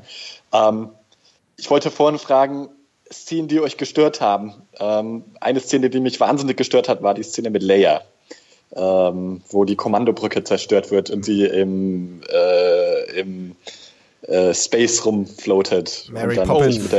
Oh, die Superman-Szene. Ja, recht. Superman, ich, Mary Poppins, was haben wir die noch? Hat, die, hatte ich, die hatte ich schon, ja, für mich war das total Superman. Hm. Ähm, ja, die, die hatte ich schon wieder verdrängt, aber die hat mir auch wehgetan, muss ich ganz ehrlich sagen, ja. Ja, also ich war erst, als ich, äh, als äh, dann der, der TIE Fighter da die Kommandobrücke zerstört, dachte ich, okay, also das kann jetzt ja wohl nicht sein, dass äh, Leia auf so eine banale Weise stirbt. Ähm, aber als dann die Szene danach kam, dachte ich mir, wäre sie lieber da mal gestorben. ja. Also ich fand auch, die sah, die sah leider auch schlimm aus. Also ja. ihr, ihr Flug da äh, zurück äh, an die, an, ans Schiff, ähm, das, das, nee, das sah nicht hübsch aus. Also ich, ich weiß Und auch die nicht. andere Sache, die ich, ja, ja nee, sag. Also ich, ich kann nicht ganz nachvollziehen, warum diese Szene im Film ist. Ich frage mich, ob das mhm. eine dieser Szenen waren, die sie so im Nachhinein als Tribut eingebaut haben. Wenn ja, finde ich es total daneben, weil es gibt so viele schöne Leia-Szenen. Äh, Leia und, und Holdo, also Laura Dern, äh, Leia und Ray am Schluss. Das sind, das ja. sind so schöne Szenen und wirklich berührende Szenen. Also das wäre für mich genug Tribut gewesen. Ähm, deswegen, also sollte diese Floating-Szene als Tribut eingebaut werden, finde ich es total Banane.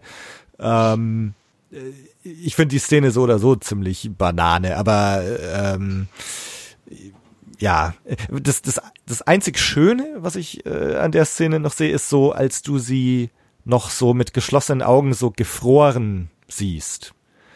Ähm, da bin ich mir nicht sicher, ob das, äh, ob das CG ist oder, oder, oder nachbearbeitet oder was. Aber ich finde, da hat man in ihrem Gesicht so ein bisschen wieder die Leia aus der Originaltrilogie gesehen. Da sah sie so jung aus und, und wieder so ein bisschen die, die Leia, wie man sie kennt. Weil, also ich habe nach wie vor irgendwie so ein bisschen ein Problem, die, die gealterte Carrie Fisher mit, mit Leia aus, aus der Originaltrilogie zusammenzubringen.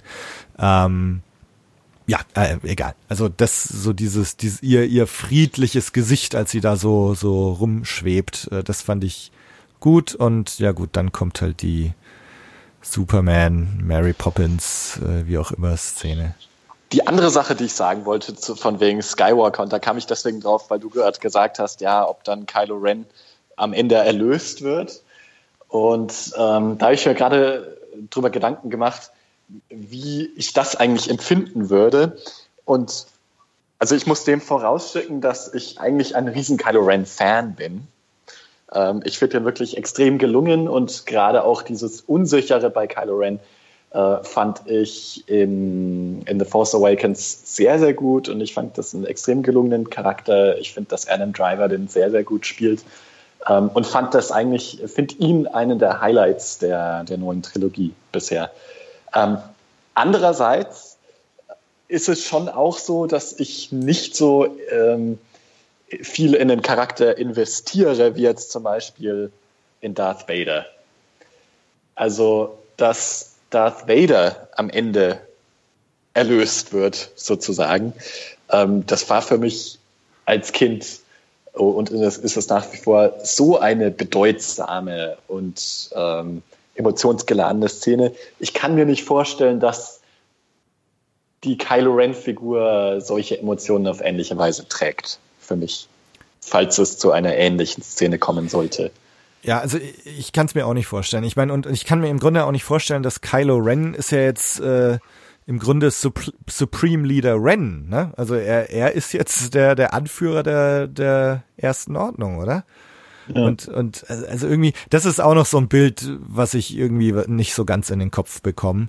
Ähm, und also ich habe mich nach Force Awakens eigentlich schon gefragt, ob Kylo Ren zu diesem Zeitpunkt schon jenseits der Erlösbarkeit ist, als er Han Solo tötet und ähm, also ja, ich glaube, ich hatte damals im Podcast sogar schon gesagt, also ich glaube, dieser Charakter kann nicht mehr erlöst werden. Ähm, ja, also ich bin auch sehr gespannt, äh, welchen Weg sie da dann einschlagen werden. Ähm, ob, ob sie so ein, ob sie doch einen recht radikalen neuen Weg gehen oder, oder doch halt so die klassische Erlösungsgeschichte. Weil ich meine, sag mal, dass jetzt Anakin Skywalker am Ende der Prequels zu, zu Darth Vader wird, ist zwar ähm, das Gegenteil von Erlösung, aber gut, dafür wird er halt äh, drei Filme später, äh, wie wir alle zu dem Zeitpunkt auch schon wussten, erlöst. Von daher war, war das zwar ein, ein deprimierendes Ende, aber auch eingeschränkt dadurch, dass wir alle wussten, wie es weitergeht. Jetzt mit Kylo, ja, keine Ahnung, was da kommt. Wie fandet ihr eigentlich... Fabi, ich weiß nicht, ob wir Gedankenübertragung machen, aber äh, also ich wollte nach Yoda fragen.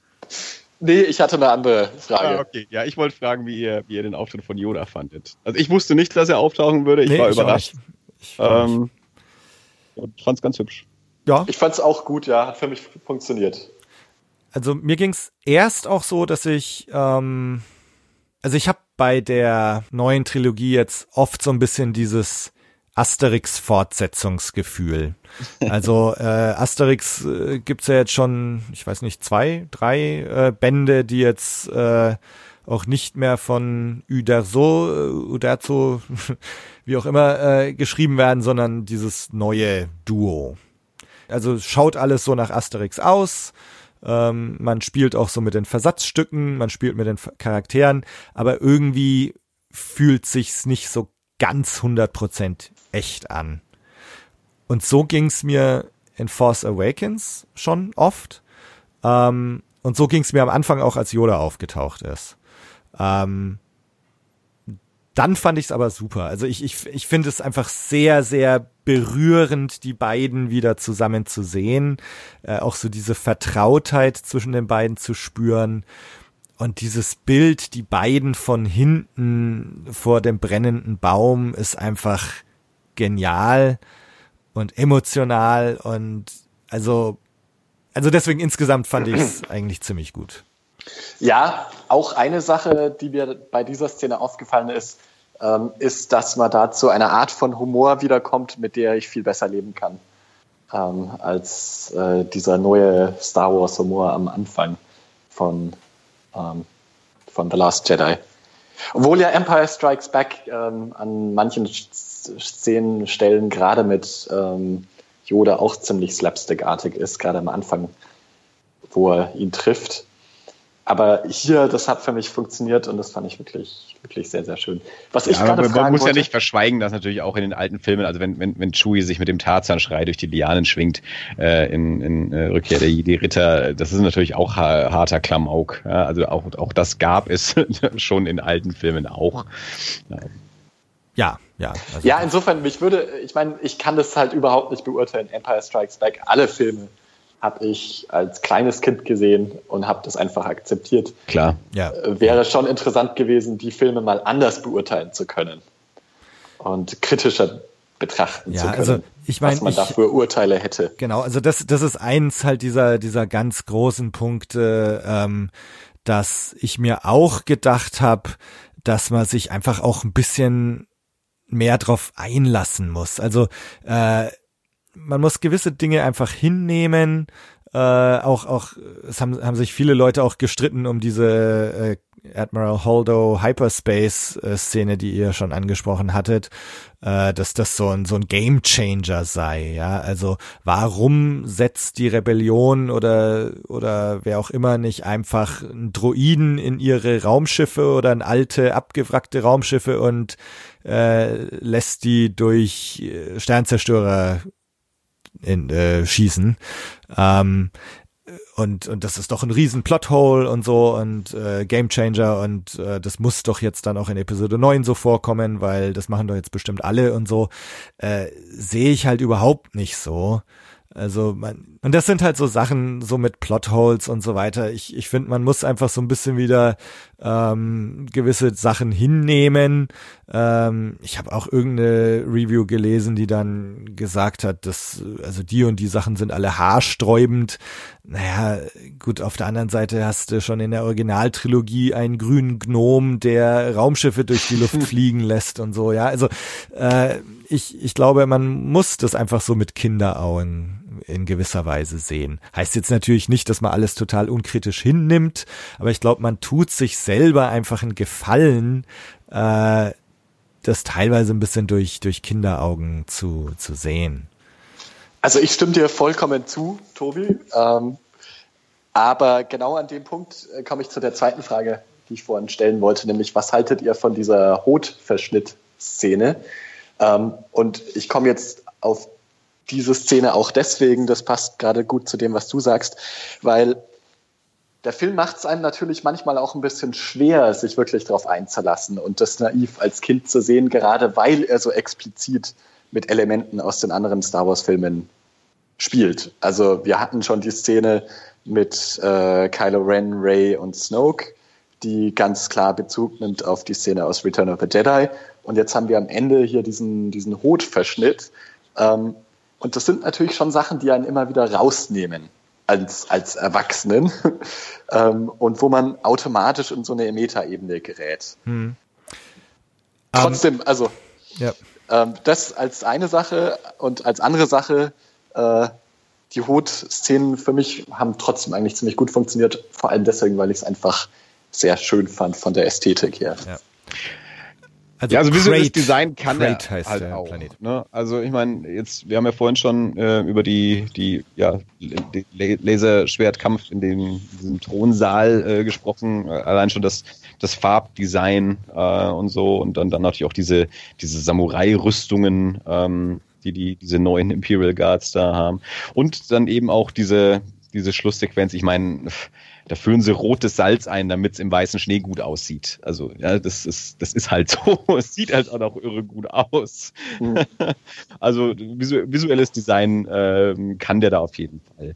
Mhm. Ähm, ja, ich fand die, ich fand, ähm, ich fand diese ganze Schlusssequenz fand ich echt ziemlich gut. Ähm, wie gesagt, das ist ich, ich, von der von der vom Bogen her hat sich der Film vorher schon angefühlt, als würde er zu Ende gehen, aber ich wusste ja aus dem Trailer, diese ganzen, äh, diese ganze Schlusssequenz muss ja noch irgendwie kommen. Ähm, also ich, ja, also ich fand es eine, eine starke Sequenz eigentlich. Ähm, diese ganze, diese ganze Konfrontation zwischen Kylo Ren und Luke Skywalker äh, und und so die die die Flucht dieser dieser letzten ähm, ver, versprengten ähm, Rebellen durch den, durch den Ausgang und dann eben auch dieser der der Auftritt von von Ray, der dann erst dazu führt, dass die da auch wirklich dann auch rausflüchten können und all all das.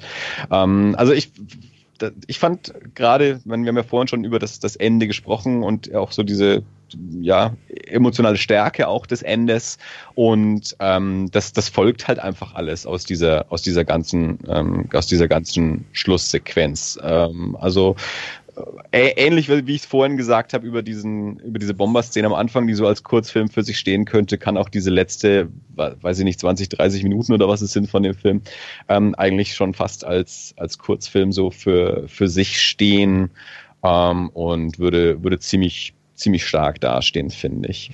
Ähm, ich bin nicht direkt drauf gekommen, dass, ähm, dass Luke sich da nur so hinprojiziert, weil das natürlich auch was ist, was wir so noch nicht kennen aus, aus Star Wars-Filmen, dass, dass die solche Sachen können. Ähm, aber es ist eine gute Sache. Was mir durchaus aufgefallen ist, dass Luke da jung aussieht. Also dass er mhm. keinen grauen Bart hat, dass er da den, dass er eigentlich äh, das Alte hat, ähm, wie, wie Kylo Ren ihn zuletzt genau. gesehen hat. Also wie wir ihn aus dem Rückblick kennen mit dem ja. braunen Bart, den noch braunen Haaren und etwas kürzeren Haaren und so. Und da habe ich schon gemerkt, irgendwas, das, das war off. So, ne? Also da, da, da stimmt was nicht so. Das, da ist was anders. Ja. Ähm, ich fand dann aber diese ähm, auch diese Auflösung auch, auch schön gezeigt, äh, wie er da so in seinem Schneidersitz, Schneidersitz schwebt äh, und dann ähm, und dann verschwindet. Ähm, Wovon ich keine Ahnung hatte, waren diese Dreckswürfel. Äh, also von diesen Würfeln habe ich in meinem Leben noch nie gehört gehabt. Das habe ich jetzt dann auch erst im Nachhinein. äh, habe ich dann so YouTube-Videos dazu gesehen und einen Artikel gelesen, ähm, dass, dass die im, äh, im, im Millennium Falcon schon immer drin hängen, beziehungsweise zumindest in, in New Hope drin hängen, in den anderen beiden Filmen aber nicht. Und keine Ahnung. Also das, das hat mich überfordert gehabt, ähm, was, was das soll zwischen, zwischen Luke und Leia mit diesen Würfeln. Ähm, also das, das hat mich auch gewundert dann im Nachhinein irgendwie so, dass das eigentlich so ein, so ein, ähm, ja, so ein so, dass dem so so, ein, so ein Gewicht auch in, in dieser Szene beigemessen wird, so ein, so ein Element, das also ich halte mich für einen relativ gut informierten Star Wars-Fan seit Jahrzehnten und von diesen Würfeln habe ich noch nie gehört gehabt. Also das, das, ja, da, da war ich so ein bisschen verloren im Film. Also ich, ich war jetzt ganz gut darauf vorbereitet, weil also äh, ich glaube, die, die Würfel siehst du in, in Force Awakens schon äh, mal relativ prominent oder so. Ähm, und, äh, und ich habe jetzt vor, vor Monat oder so nochmal ähm, A New Hope am großen Bildschirm und so angeschaut und da hast du eben tatsächlich die, die Würfel auch rumbaumeln sehen. Ähm, also insofern war mir schon klar, okay, ja, ja, ja, das, das, das sind jetzt die Han Solo Falkenwürfel. Ähm, Genau, aber die, äh, ja, also ich, mir hat auch die Szene super gefallen, einfach wegen der der visuellen Kraft und und einfach mal wieder was zu bieten, was du einfach so in Star Wars noch nie gesehen hast. Ähm, diese Bruchmobile da, mit denen sie auf die Walker zusteuern und und der vom Finn wackelt noch ganz furchtbar, bis er dann seinen äh, Schieder ausfährt. Ähm, also halt so diese David gegen Goliath-Geschichte wieder. Ähm, mich hat da jetzt eigentlich auch gar nicht gestört, dass das jetzt ein Echo oder Wiederholung oder was weiß ich von, von Empire ist, äh, weil es halt auch an einer, an einer Szene im Film vorkommt, die im Grunde ja, es kommt halt am Ende vor und ähm, es ist der der finale Showdown und nicht der erste und so. Also ähm, mich hätte es wahrscheinlich mehr gestört, wenn es jetzt ähm, am Anfang gekommen wäre, weil man sich dann wahrscheinlich die Hände über dem Kopf zusammengeschlagen hätte und sagt, jetzt geht es, jetzt jetzt geht es schon wieder los, ja, dass dass der jetzt im Grunde Empire genau nacherzählt. So wie es im Film platziert war, auch auch vom Storytelling her, dass das halt diese, diese Verfolgungsjagd ist, die, die sich immer weiter zuspitzt und immer krasser wird ähm, und dann in dieser finalen Konfrontation endet, wo sie dann wirklich am Schluss noch durchs Nadelöhr entkommen und aber auch echt nur noch eine Handvoll übrig bleibt. Also die komplette Resistance passt ja am Schluss in den Falken rein. Äh, und das finde ich einfach ein sehr starkes Bild. Also der ganze Film funktioniert wie so eine Art Trichter eigentlich. Ähm, kann man sich natürlich drüber streiten, ob diese ganze Verfolgungsjagd, ob das überhaupt Sinn macht, hätte die erste Ordnung nicht einfach mal aus der anderen Richtung auch kommen können oder so. Aber äh, das ist wieder so ein Moment, wo man, wo man sich einfach mal drauf einlassen muss und sagt, okay, das, das ist jetzt halt so. Vielleicht hatten sie auch gerade nichts anderes zu tun und haben gedacht, jetzt fliegen wir mal hinter denen her, bis ihnen der Treibstoff ausgeht. Anscheinend ne, können sie auch nicht ein bisschen schneller fliegen oder äh, beide haben so genau die gleiche Höchstgeschwindigkeit, keine Ahnung. Aber äh, das, das stört mich jetzt auch nicht weiter. Also ich fand jedenfalls diese Trichterzuspitzung und die halt in dieser schönen, wunderschönen gefilmten Sache mit dem roten Sand endet, äh, fand ich ziemlich stark.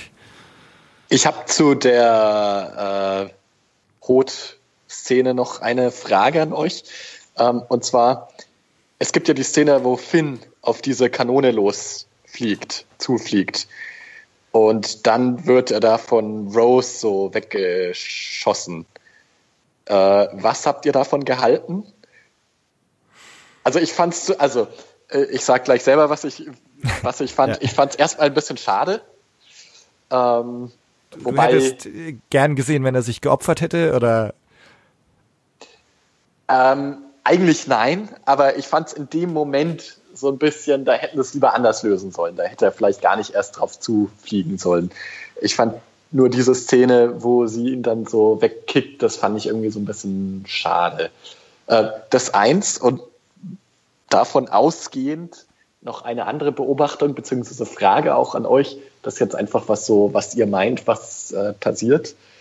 Ähm, bisher hatte man ja noch relativ wenig wirkliche Liebesgeschichten in den beiden Filmen.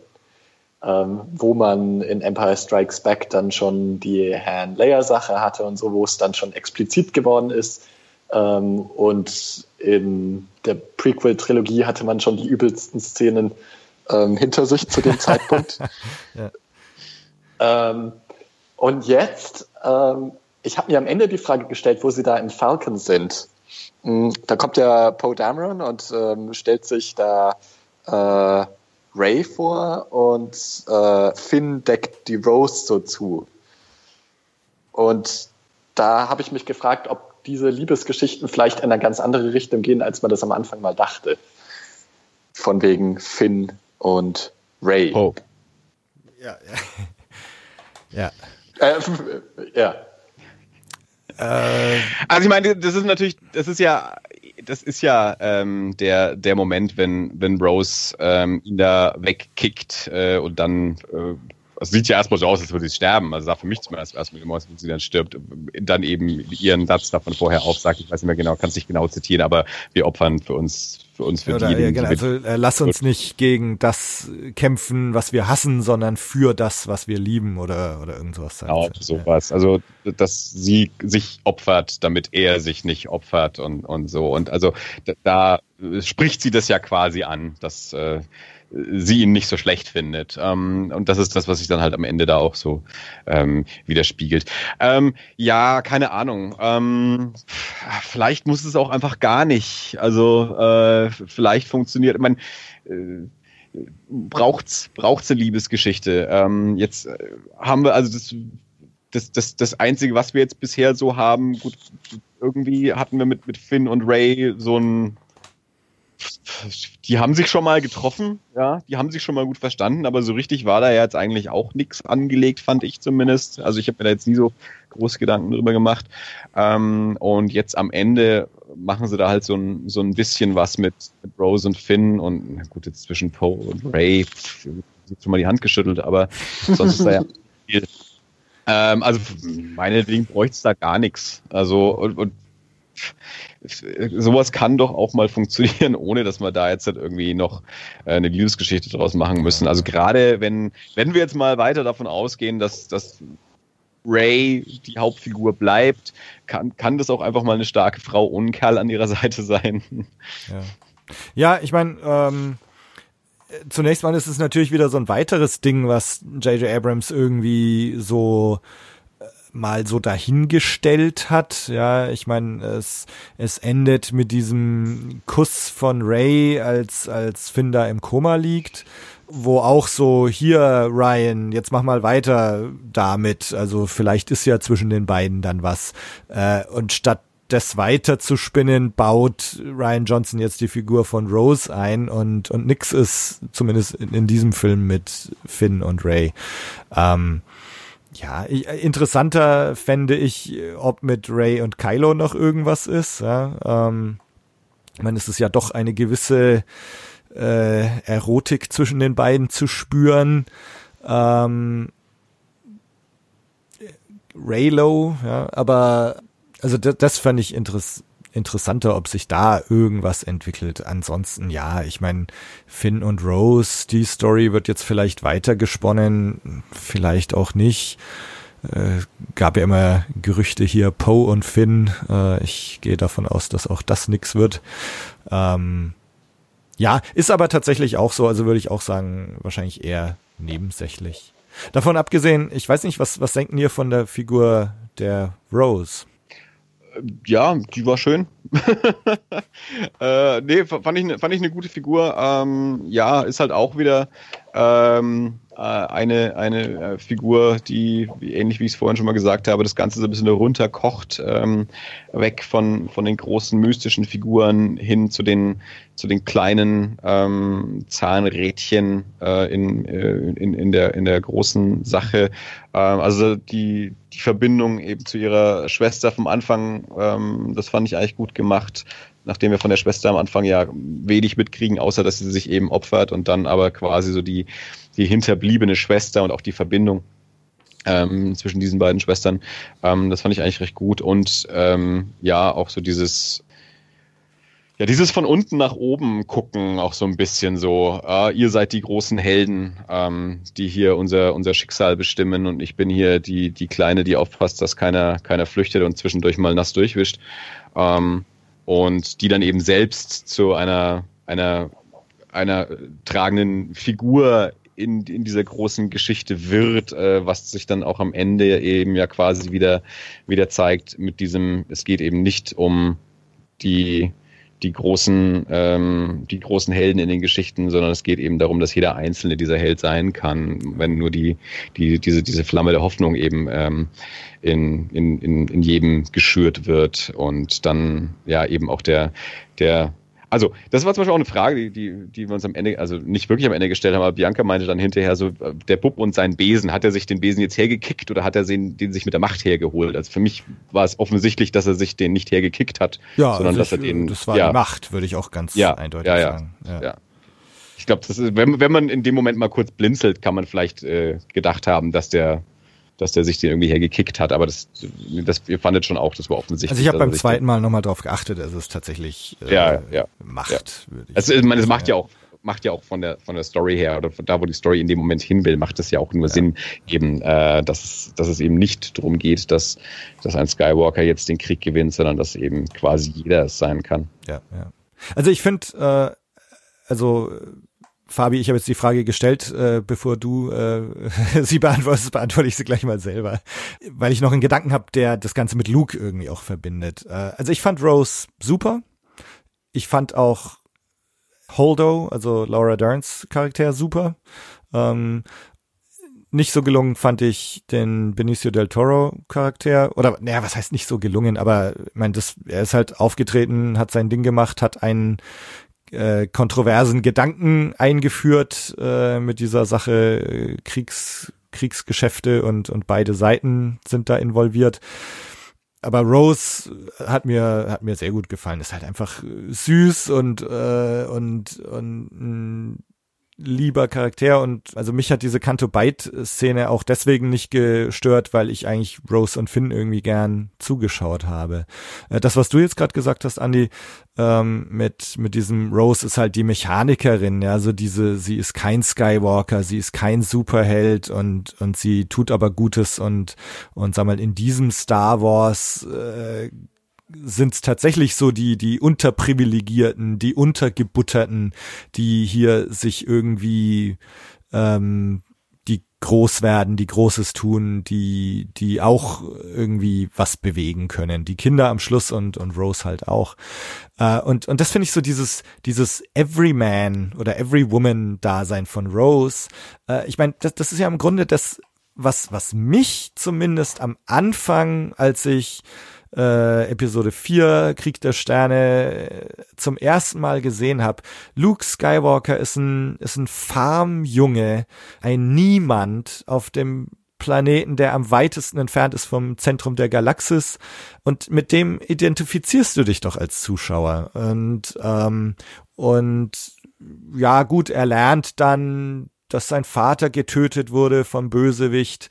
Ähm, und natürlich, er wird dann zum Jedi und dann wird ihm irgendwie erklärt, ja, Darth Vader ist dein Vater. Aber, aber zumindest so am Anfang, wie wir Luke Skywalker kennenlernen, ist er, ist er tatsächlich so ein, so ein Nobody.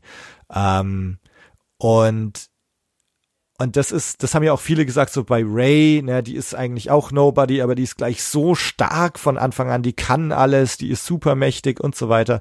Und ähm, ja, das ist schon ein valider Kritikpunkt. Und ich finde jetzt halt so in Figuren wie Rose oder auch Finn ist so dieses, dieses Everyman so, so schön beschrieben, wie es eigentlich mit Luke ganz am Anfang auch war.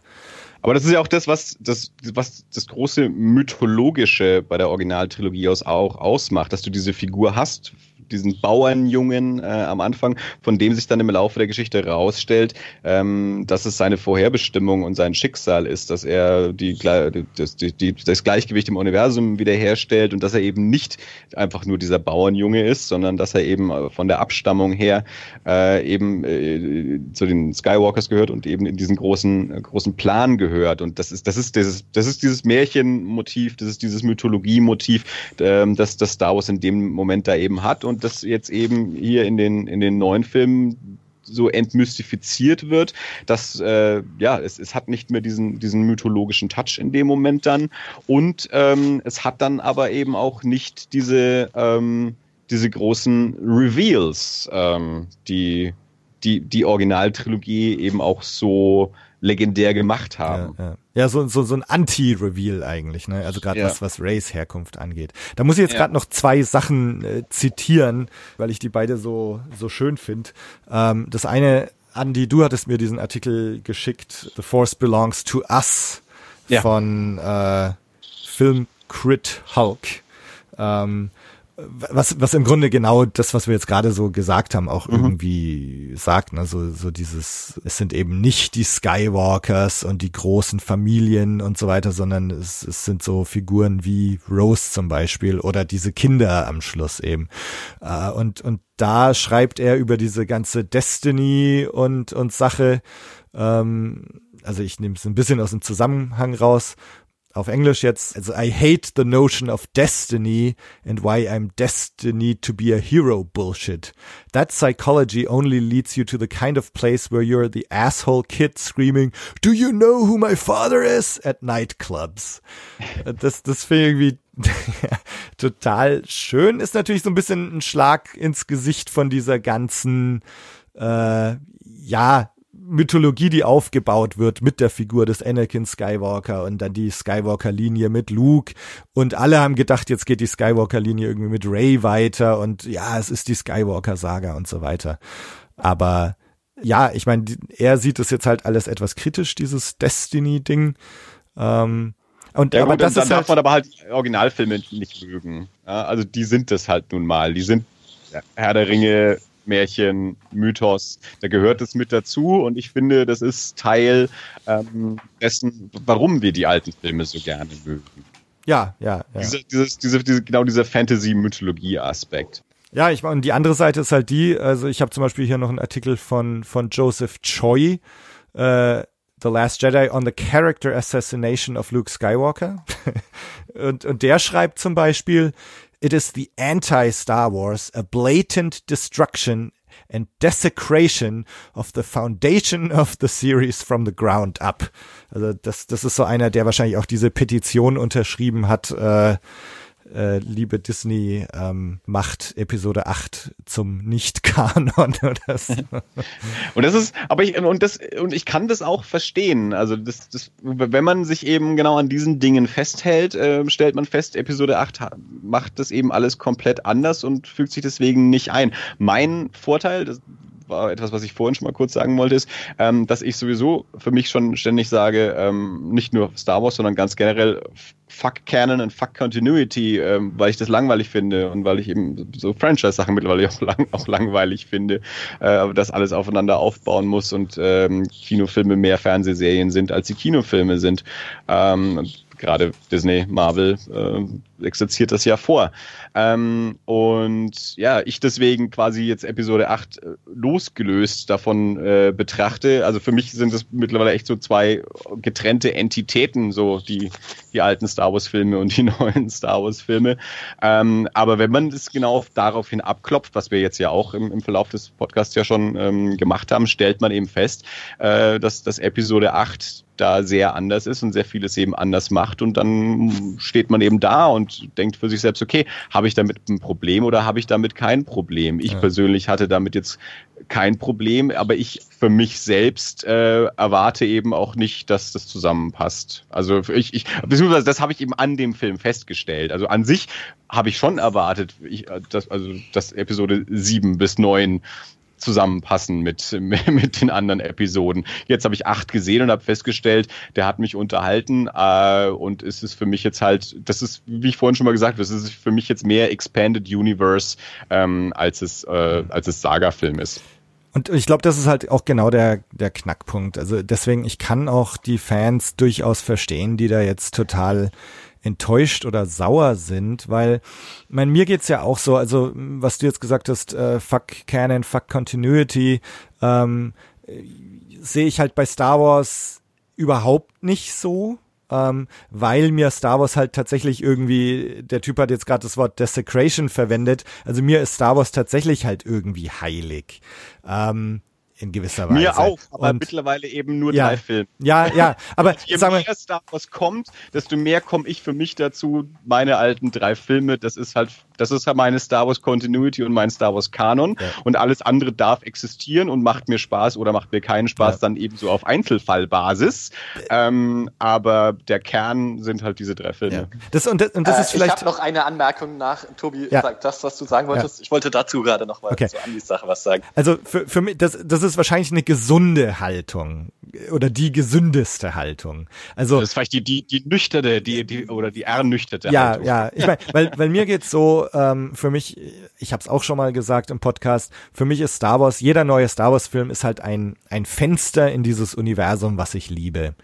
Und, und dieses Fenster wird halt, äh, jetzt wird's jedes Jahr aufgemacht, äh, aber bisher war es halt wirklich was ganz Besonderes. Äh, es, es wurde alle drei Jahre mal aufgemacht, dann gab's jahrelange Pause, Riesensensation, Episode 1, dann drei Jahre später zwei und so diese, dieses Fenster in das Star Wars-Universum hast du halt nur sehr, sehr selten bekommen.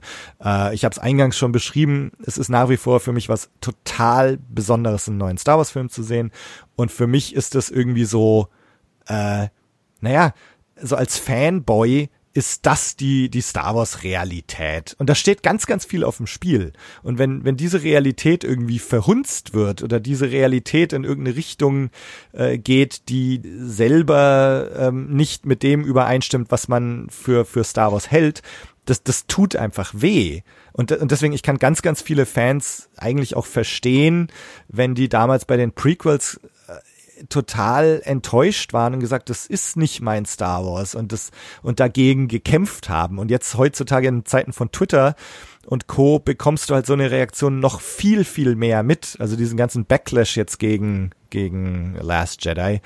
Und ich meine, ich, ich kann es in gewisser Weise nachvollziehen, wenn die Leute da sehr, sehr enttäuscht sind und sagen, das, das ist nicht mehr mein Star Wars. Die gesunde Reaktion ist halt einfach zu sagen, hey, äh, dann such dir doch dein Star Wars äh, raus und halt die Fresse. äh, nee, aber äh, ich meine, ich glaube, insgesamt tun wir uns tatsächlich einen Gefallen, wenn man sagt, hey, ich suche mir einfach mein Star Wars raus und das Neue ist dann nicht mein Star Wars. Eine andere Einstellung wäre vielleicht tatsächlich diese, dieses Zitat von Rose, kämpf nicht gegen das, was du hast, sondern rette das, was du liebst. Also such dir die Sachen raus, die, die gut waren und reib dich nicht dran auf, irgendwie die ganzen schlechten Sachen schlecht zu reden. Aber ja, äh, Fabi, jetzt kannst du noch kurz und dann, wir, ich würde euch mich gern noch kurz mit euch drüber unterhalten, wie ihr jetzt das eigentlich seht. Macht dieser Film jetzt tatsächlich die Figur des Luke Skywalker kaputt oder macht der Film die das Erbe von Star Wars kaputt? Äh, da können wir uns gleich noch drüber unterhalten. Ähm, also ich wollte eigentlich nur kurz sagen, dass äh, ich habe allgemein eigentlich inzwischen eher die Haltung vom Andi auch. Ähm, und deswegen habe ich auch eingangs gesagt, dass so herausgestrichen, dass als ich in den Film gegangen war, das war natürlich auch irgendwie eine sehr prosaische Situation schon mal, die Ausgangssituation. Ähm, man kam ein bisschen gestresst in den Film und dann ähm, war das wie jeder andere Film im Grunde auch für mich. Ähm, und natürlich war es dann wieder was Besonderes und als dann äh, die Titelmelodie kam und so, ist das natürlich was Besonderes. Aber trotzdem geht es mir inzwischen eigentlich auch so, äh, dass ich die, die Filme doch etwas entspannter beurteilen kann und mir das Ganze nicht mehr so zu Herzen geht. Weswegen ich mir auch wünschen würde, dass äh, ich würde gerne ikonoklastisch überrascht werden. Ähm, und da deswegen, auch deswegen, auch aus dieser, dieser Grundhaltung heraus, dass ich nicht mehr so äh, viel rein investiere in diese neuen Filme, weil für mich dann eben doch, wie für den Andy, Star Wars einfach Episode 4 bis 6 ist, ähm, hätte ich gerne was, wo ich echt überrascht bin. Ähm, eine andere, einen anderen Gedanken, den ich gestern aus dem Kino heraus auf dem Weg nach Hause hatte, war, weil ich war wirklich, also ihr habt es jetzt schon gemerkt, ich war sehr enttäuscht eben ähm, von dieser Sache, dass man aus diesen Fahrwassern nicht rauskommt. Und dann hatte ich mal so kurz diesen Gedanken, den habe ich jetzt noch nicht weiter verfolgt. Und ich glaube, wenn ich ihn wirklich weiter verfolge, dann muss ich dem auch wieder, wieder widersprechen. Aber dass es mich, dass mich Episode 9 eigentlich gar nicht so interessiert. ähm, sondern das, was mich in gewisser Weise jetzt nochmal interessieren würde, oder beziehungsweise mein Gedanke war eigentlich der, wenn man schon nicht wegkommt aus diesem Fahrwasser, ähm, jetzt ist es bald 40 Jahre her, oder ja doch, ja, 40, ja, Jahre, 40 Jahre, dass, ja. äh, dass A New Hope ins Kino kam. Ähm, man könnte in zehn Jahren mal über ein Remake der alten Trilogie nachdenken. Ja, äh, äh, ich glaube nicht, dass das passieren wird, weil, weil das dann doch, also ich, ich glaube nicht, dass sie so ein, ein Sakrileg da äh, begehen. Ähm, auf der anderen Seite ist es halt auch klar, dass jetzt ein Film, der 40 Jahre alt ist, ähm, dass es da jetzt halt einfach dass wir auch akzeptieren müssen, dass jetzt halt eine Trilogie kommt, die Ray und Kylo Trilogie, die halt ja für eine ganz neue Generation ist, äh, die auch wenn jetzt Force Awakens A New Hope stark zitiert und imitiert, naja, es ist halt ein Film, der 40 Jahre alt ist. Ähm, und äh, ich meine, es ist ja überhaupt schon ein Wunder, dass Mark Hamill, Harrison Ford und Carrie Fisher 40 Jahre später nochmal ihre Rollen aufgenommen haben. Also ich weiß gar nicht, ob es das in der Filmgeschichte überhaupt schon mal gab mit, mit so 40 Jahren zwischendrin. Ähm, es ist aber halt trotzdem, ich meine, wir haben vielleicht alle erwartet, das wird nochmal eine Luke Skywalker, Han Solo, Leia Trilogie. Ist es aber halt nicht. Also ähm, Mark Hamill wird auch nicht den Oscar für den besten Hauptdarsteller gewinnen. Ähm, wenn, dann wäre es der beste Nebendarsteller. Ähm, und und das, also die, die großen drei, Han, Leia, Luke, sind halt einfach im Grunde nur noch Nebenfiguren und die Trilogie dreht sich um andere Leute. Ähm, Mann, jetzt bin ich irgendwie ganz schön vom Thema abgekommen. aber äh, also ich glaube, es wird kein Remake geben. Ähm, was ich aber noch sagen könnte, also ich also ich, ich sage nur mal kurz, ja. wieso ich diesen Gedanken nochmal hatte, falls es nicht ganz klar geworden ist. Ähm, und zwar einfach deswegen, weil da wäre es, das wäre was, wo ich nochmal richtig emotional investieren würde. Und da wäre für mich nochmal etwas, äh, stünde nochmal etwas wirklich auf dem Spiel, wo ich jetzt so einen Tag, nachdem ich äh, The, The Last Jedi gesehen habe, äh, das Gefühl habe, hm, also so richtig involviert bin ich da nicht mehr. Hm. Also was mich interessieren würde, wenn du ihn jetzt zum zweiten Mal anschaust, ob du dann immer noch sagen würdest, dass er dir nicht ikonoklastisch genug ist oder, weil ich, ich glaube, vielen Leuten war er viel zu ikonoklastisch und du sagst jetzt, er ist ja nicht ikonoklastisch genug, äh, natürlich auf andere Weise, aber würde mich trotzdem interessieren, ob du das auch beim, beim zweiten Mal auch noch so siehst oder ob du doch siehst, dass der Film halt schon mutig ist, aber halt vielleicht auf andere Weise. Ähm, wenn ich mich recht erinnere und wenn ich ihn da richtig zitiere, hat der, hat der Chris vom Nerdizismus, glaube ich, auch gesagt, dass der Film ihm nicht mutig genug ist. Also vielleicht hätte man sogar, wenn man schon so weit geht, vielleicht hätte man noch gleich ein Stück weiter gehen können. Äh, würde mich trotzdem interessieren, was du da beim, beim zweiten Mal anschauen dazu sagst. Ja, also ich, ich, bin auch ich fand gespannt. ihn nämlich schon mutig. Ähm, aber ich, ich verstehe, was, was Fabi meint mit, ähm, wir nehmen die Versatzstücke von, von Empire und Jedi, ähm, und Tobi und ich ja auch schon mal drüber gesprochen, aber sie machen es dann eben immer anders. Äh, also ich, ich fand ihn schon mutig, also dass, dass er eben äh, in, in vielen Elementen wirklich mit, ähm, mit dem Stil der bisherigen Filme gebrochen hat, auch wenn er sich ähm, an an Versatzstücken von Empire und Jedi entlang hangelt, aber ja. die dann eben doch immer anders ausspielt. Also ich muss auch dazu sagen, ähm, also ich, ich habe bisher, glaube ich, so ein bisschen die Rolle des äh, äh Advocatus Diaboli gehabt. Ähm, es kam, glaube ich, ein bisschen arg so rüber, dass mir der Film wirklich nicht gefallen hat. Das kann ich aber so nicht sagen. Mhm. Also ich bin noch so ein bisschen unentschlossen. Ich weiß noch nicht ganz genau, was ich von dem Film halten soll es stimmt auf jeden Fall, dass meine Reaktion nach dem Film war, dass ich so ein bisschen enttäuscht war, eben in der Richtung, dass er mir nicht äh, mutig genug war. Wobei, Tobi, du hast jetzt ja vorhin auch gesagt, dass du rausgekommen bist aus dem Film beim ersten Mal und den Film äh, und du eigentlich etwas enttäuscht warst. Insofern, ähm, ich bin gespannt, wie es beim zweiten Mal ist, aber es gab eben auch sehr, sehr viel, was mir sehr gut gefallen hat.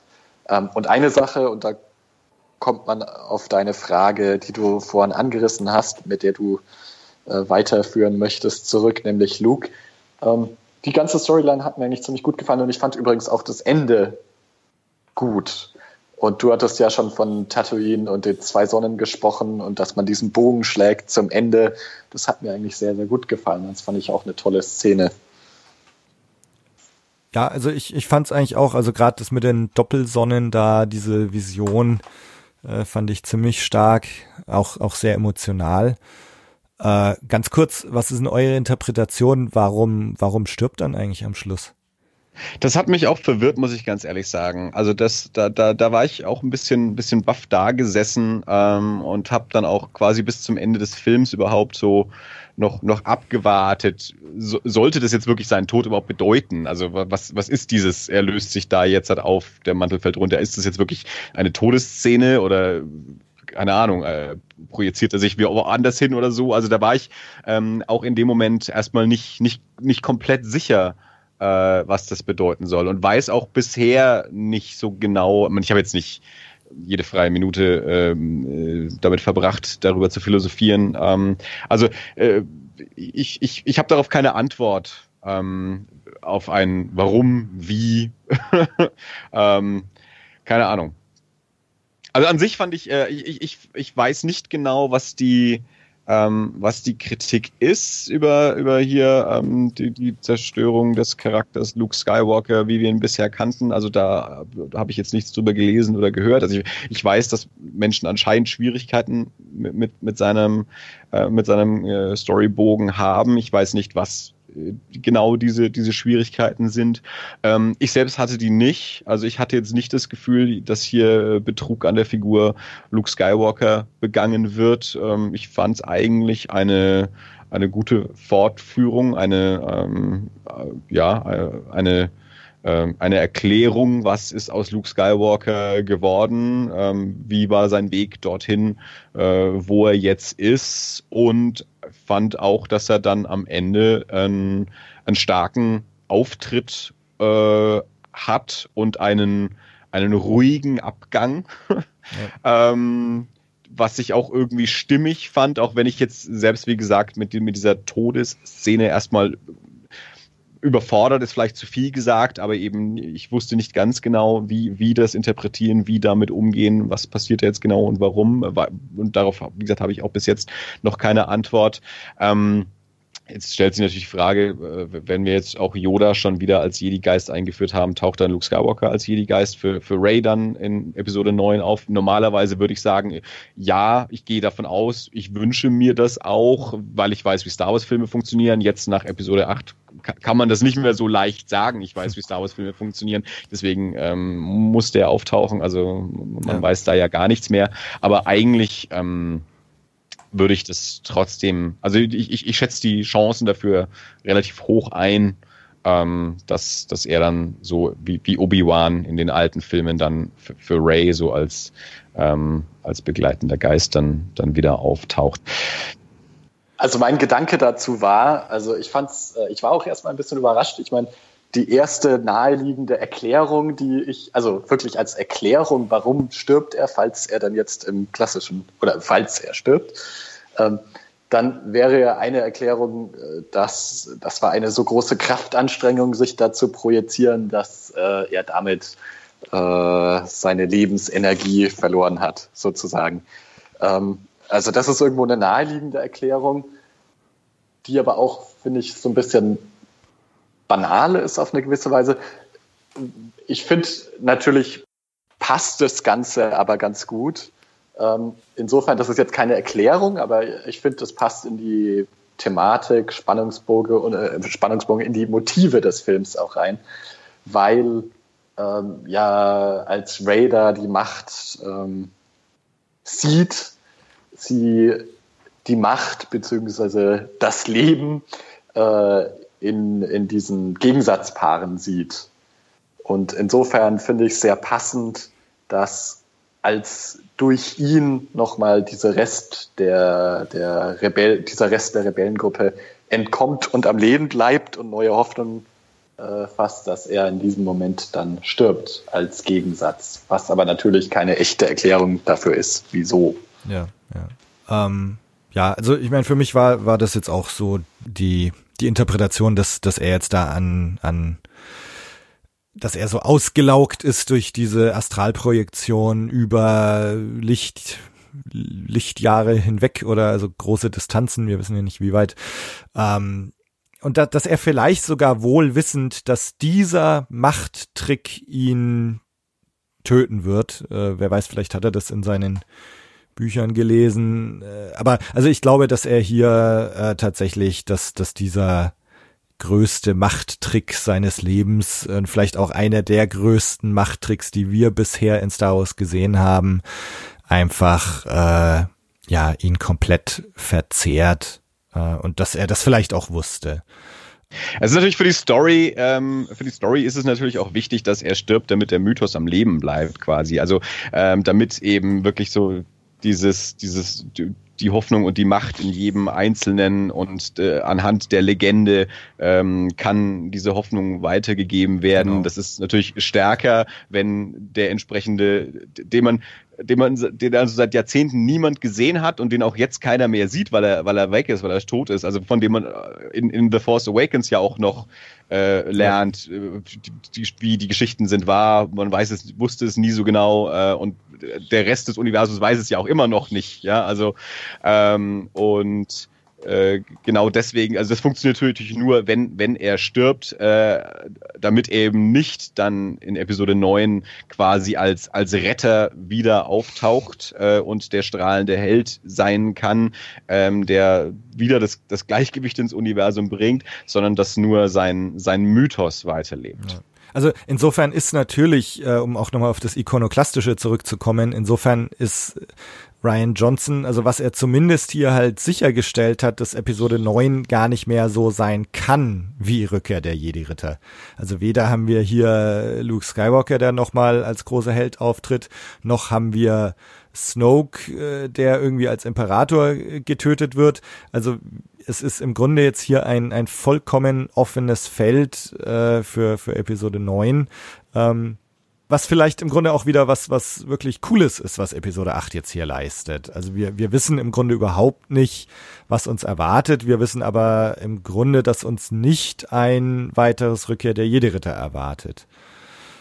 Worauf ich auch sehr gespannt bin, ähm, was du vorhin schon angesprochen hast, Tobi, äh, ist wirklich die Weiterentwicklung der Dynamik zwischen Kylo Ren und Ray.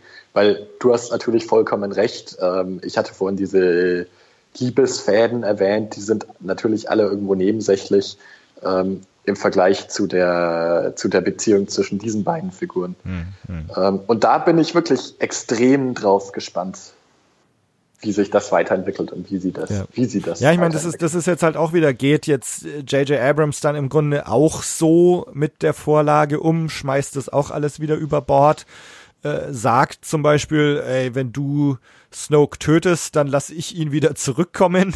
Wenn du sagst, Rays Eltern sind niemand, dann mach ich Rays Eltern zu jemand. Ähm, also bin mal gespannt. Äh, oder ob er halt sagt, okay, nee, das ist eine coole Richtung, in die du jetzt gehst und den Faden nehme ich auf und spinne ihn weiter.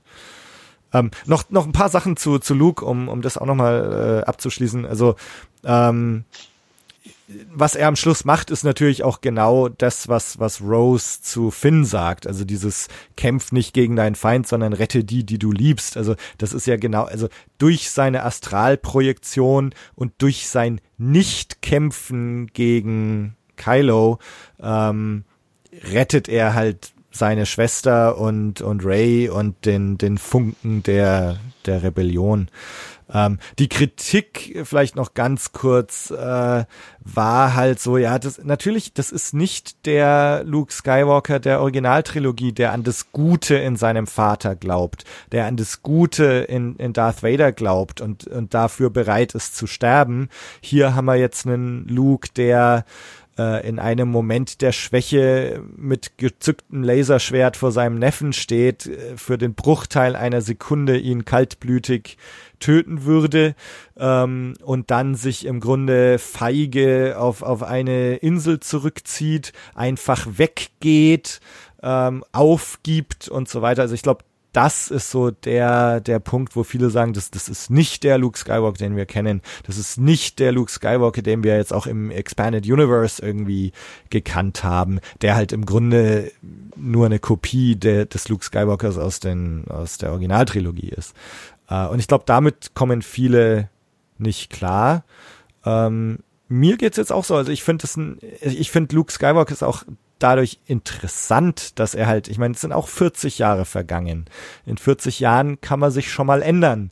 In 40 Jahren kann man schon mal verbittert werden. In 40 Jahren kann man schon mal die Hoffnung verlieren. Ich meine, Yoda hat sich auch nicht dem Imperator gestellt, hat sich auch nicht dem Imperium gestellt, sondern hat sich erstmal zurückgezogen. Ähm, also das, ich, ich finde, Luke ist eine, eine interessante Figur und ich finde es auch interessant und nachvollziehbar, was mit ihm hier gemacht wird. Und, und ich meine, es wird ja am Schluss äh, genug, äh, er, er findet da seinen Frieden. Äh, das Stück, äh, was da spielt auf dem Soundtrack, äh, heißt auch Peace and Purpose. Ich glaube, Leia sagt das auch. Ja, und er, er findet da seinen Frieden äh, und, und die Legende lebt weiter. Und ich finde, das ist eigentlich schon ein, ein Stimmt, das sagt Ende sie am Ende im Falcon, oder? Da sagt Leia irgendwie, aber es war nicht schmerzhaft oder so, sondern peaceful ja, oder ja, sowas. Ja, ja, genau. Ja. Ja, also aber das, das ist so eine der großen Kontroversen, die die Figur des Luke. Ist es der Luke äh, oder ist das Character Assassination? Ist das was, was alles in den Dreck zieht, an das wir als Originaltrilogie-Fans geglaubt haben? Ähm, also mir als Originaltrilogie-Fan, als Kind der Originaltrilogie geht's jetzt nicht so, dass ich sage, das ist nicht mein Luke Skywalker. Nee, ähm, muss ich auch sagen. Ähm, also, wie du sagst, einfach diese, diese Jahrzehnte, ähm, der Charakter kann nicht der, der gleiche idealistisch blauäugige äh, Charakter sein. Ähm, und außerdem, wir, haben ja, wir haben ja die jungen Charaktere.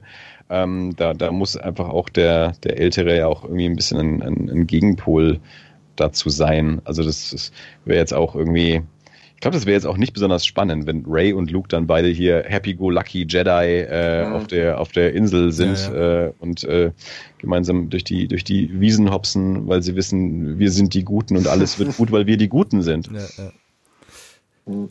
ähm, kurz noch, wer hat die Bücher, die Jedi-Bücher in den Falken getan? Ah, ist euch, ist euch aufgefallen überhaupt die Szene? Nö. nee, nee. okay, halt achtet, achtet mal beim, Sui. achtet, ja, gut. Nee, also es gibt am Schluss eine Szene auch im Falken, wo äh, Finn so eine Schublade aufmacht und, und irgendwas rausholt. Äh, und du siehst, dass da die, diese paar Jedi-Bücher drin sind, die vorher in dem Baum drin waren. Also die entweder, Bücher. Entweder, entweder nicht gesehen oder vergessen. Ja. also, also die Bücher sind gerettet. Ich hab's echt nicht gesehen. Ja, er müsste mal drauf achten. Und also ich, ich muss jetzt auch beim zweiten Mal drauf achten, äh, oder beim dritten Mal drauf achten, ob es irgendeinen Hint gibt, wer die da hin hat. Also ob, ob Ray die mitgenommen hat ähm, ob's Luke vielleicht doch war. Ja, also ich meine, als er im Falken ist äh, ja. und, und dann R2 begegnet, hat Luke da zum Beispiel auch die Bücher in den Falken gelegt, um dann danach den Baum äh, abzufackeln. Äh, oder war es Yoda? Ja, in, äh, also auf jeden Fall sind die Jedi-Bücher am Schluss im Falken und äh, somit das. Wahrscheinlich hat sich äh, Luke gedacht, wenn ich die Würfel mitnehme, dann, dann stimmt was mit dem Gewicht im Schiff nicht, das fällt auf, dann lasse ich mal ein bisschen äh, Bücher da. So wie Indiana Jones mit dem Sand genau. und der. Ja, genau. genau so. Sonst fällt es auf. Da sagt Chewie nämlich, irgendwas ist nicht im Gleichgewicht ja, ja. hier. ja, wobei die Würfel sind ja wahrscheinlich noch da, das war ja auch nur so eine Leichten Projektion. Rechtsdrall. ja, ja, genau. So eine Unwucht. Ja, das mit den Würfeln, ob die, äh, keine Ahnung. Ich meine, das ist ja auch so, äh, die, dann so, wenn man dann auf so die, die, die, die Logik zurückgehen will, weil ich vorhin gesagt habe, Kylo Ren erscheint Luke so in dem Alter, wie Kylo ihn zuletzt gesehen hat. Leia erscheint er aber als Alter. Aber gut, die, ja, keine Ahnung. Ja, ja. Äh, auch geil nochmal mit den Würfeln, ne? So, äh, Luke bringt äh, Leia diese Würfel mit, ähm, so als ja so ihr letztes, das letzte Andenken an ihren Mann und, und sie lässt sie fallen und liegen, ja. Also äh, So, hier, danke für das Geschenk. Ganz Der Sack wollte nicht mehr in Episode 8 mitspielen, dann brauche ich, dass seine Würfel nicht mehr haben. Genau. Ich habe die ganzen scheiß Conventions abgeklappert. Der Drecksack äh, hat sich nirgends blicken lassen.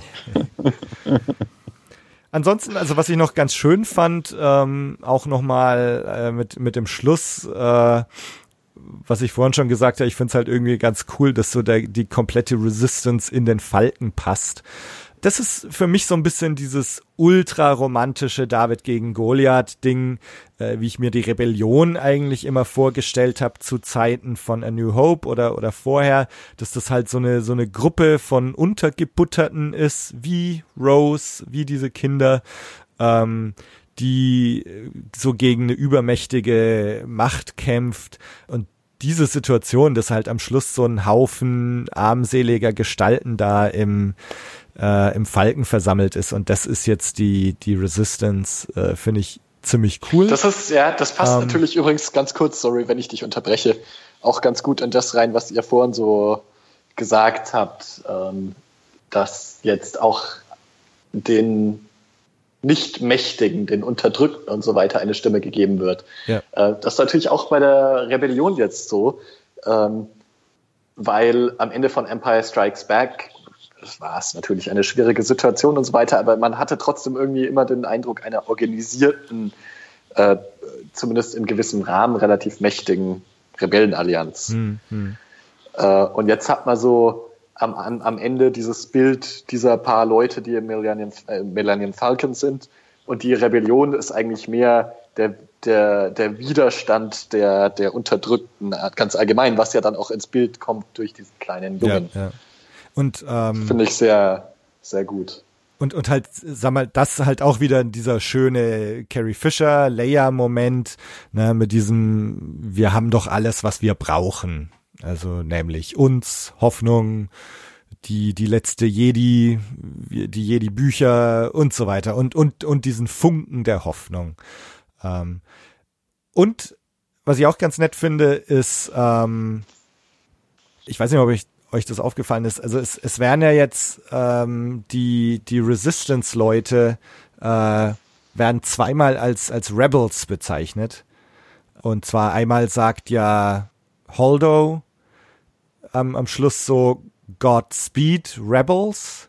Also da kann man sich natürlich wieder streiten, ob das Godspeed, also mit God ist das, passt das jetzt ins Star Wars Universum. Ich fand es aber trotzdem eine schöne Szene, dass sie sie da als, als Rebellen bezeichnet. Und im Kampf äh, Phasma gegen Finn äh, sagt sie ja auch zum, äh, nennt sie ihn am Schluss ja Scum und er betont mhm. dann Rebel Scum. Ja, äh, ja. Und, und das finde ich irgendwie schön. Also wir sind jetzt nicht mehr bei der Resistance, sondern wir sind jetzt eigentlich wieder zurück zu den Rebellen, was ich irgendwie cool finde.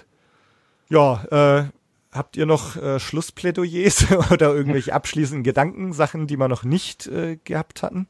Ich bin mir nicht sicher, du hattest vorhin irgendwann mal an dem Punkt, wolltest du noch mal was zu diesem Casino-Planeten sagen und ich weiß nicht, ob du da noch mal zurückgekommen bist oder ob du da noch was hattest. Um, ähm, also ich weiß nicht, ob es jetzt so viel ist, was wir, was wir nicht eh schon gesagt haben. Also ich finde den, den Casino-Planeten, also grundsätzlich geht's mir eh so, zu lang war mir das nicht. Mir ist auch ein zweieinhalbstündiger Star Wars-Film nicht zu lang, weil ich eben froh bin, für diese Zeit in diesem Universum zu sein. Und wenn es drei Stunden ist, bin ich auch froh, weil dann darf ich drei Stunden in diesem Universum sein. Also insofern geht's mir da so, äh, nö. Also es, es gibt jetzt bei Actionfilmen, wenn der mal irgendein Actionfilm eineinhalb Stunden lang ist oder in 80 Minuten ist Schluss, ist okay. Star Wars kann für mich ruhig länger sein, weil gerade so dieses epische Erzählen, ähm, finde ich, kann man sich schon Zeit nehmen. Und mir geht's jetzt eben so, dass ich mir schon denk so, Alter, wie will man das jetzt in, in zwei Stunden in Episode 9 zu einem befriedigenden Abschluss bringen?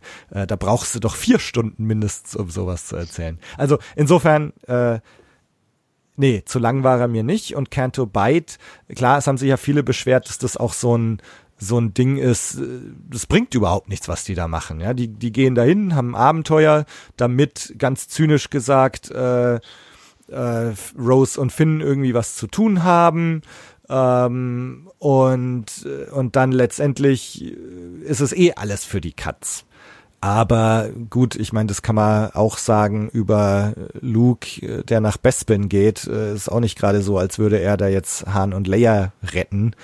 Es gibt ja auch diese, wo kommt es vor, dass wenn Indiana Jones nicht in äh, ja. Jägers verlorenen Schatzes wäre, würde genau das gleiche ja. Endergebnis rauskommen. Ja, genau. Ähm, also das stört mich alles gar nicht, dass jetzt die Plotline für die Cuts ist. Ähm, erstens habe ich Rose und Finn gerne zugeschaut äh, und zweitens kriegen wir halt doch wichtige Themen dieses Filmes mit, nämlich diese Kinder, die Unterdrückten, dann schon dieser provokante Gedanke des äh, War Profiteering äh, und es ist ja im Grunde auch, dass Poe an dieser Szene wächst.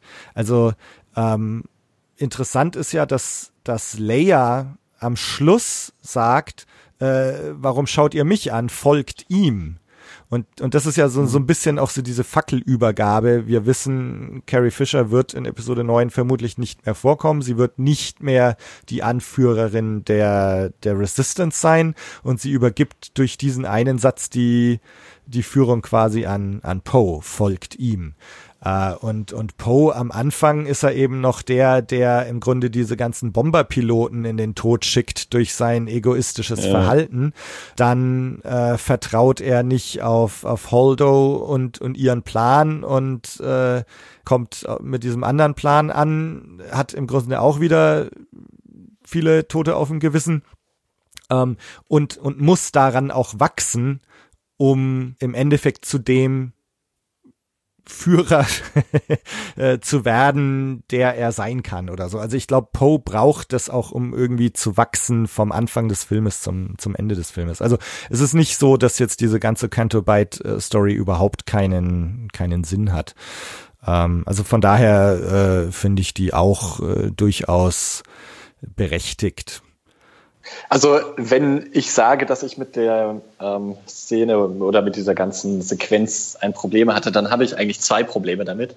Ähm, das, das eine Problem ist, dass mir die Motivation irgendwie für diese ganze Sequenz nicht gut genug ist. Ähm, also dass sie jetzt da irgendwie den Codeknacker brauchen, um da reinzufliegen und so weiter.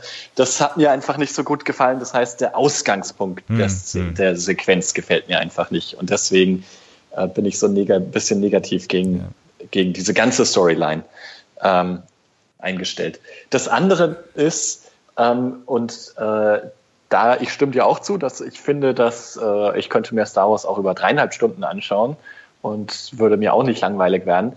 Ähm, bei der Can't-Bite-Szene geht es mir eigentlich eher so, dass ich finde, es ist zu schnell dann. Hm. Ähm, und man ist inzwischen auch über Netflix-Serien so sehr dran gewöhnt, dass so, so Plotlines langsam entwickelt werden und mit sehr viel Tiefe, dass ich da finde, das könnte eigentlich ein Film für sich sein. Und das wird mir so ein bisschen zu schnell abgedreht. Muss aber natürlich so sein, auch damit man am Ende nicht einen Fünf-Stunden-Film hat. Ja, ich meine, es gab ja diesen Cut, äh, was Ryan Johnson immer gesagt hat, dass so der, der erste Cut des Filmes ja auch drei Stunden lang war.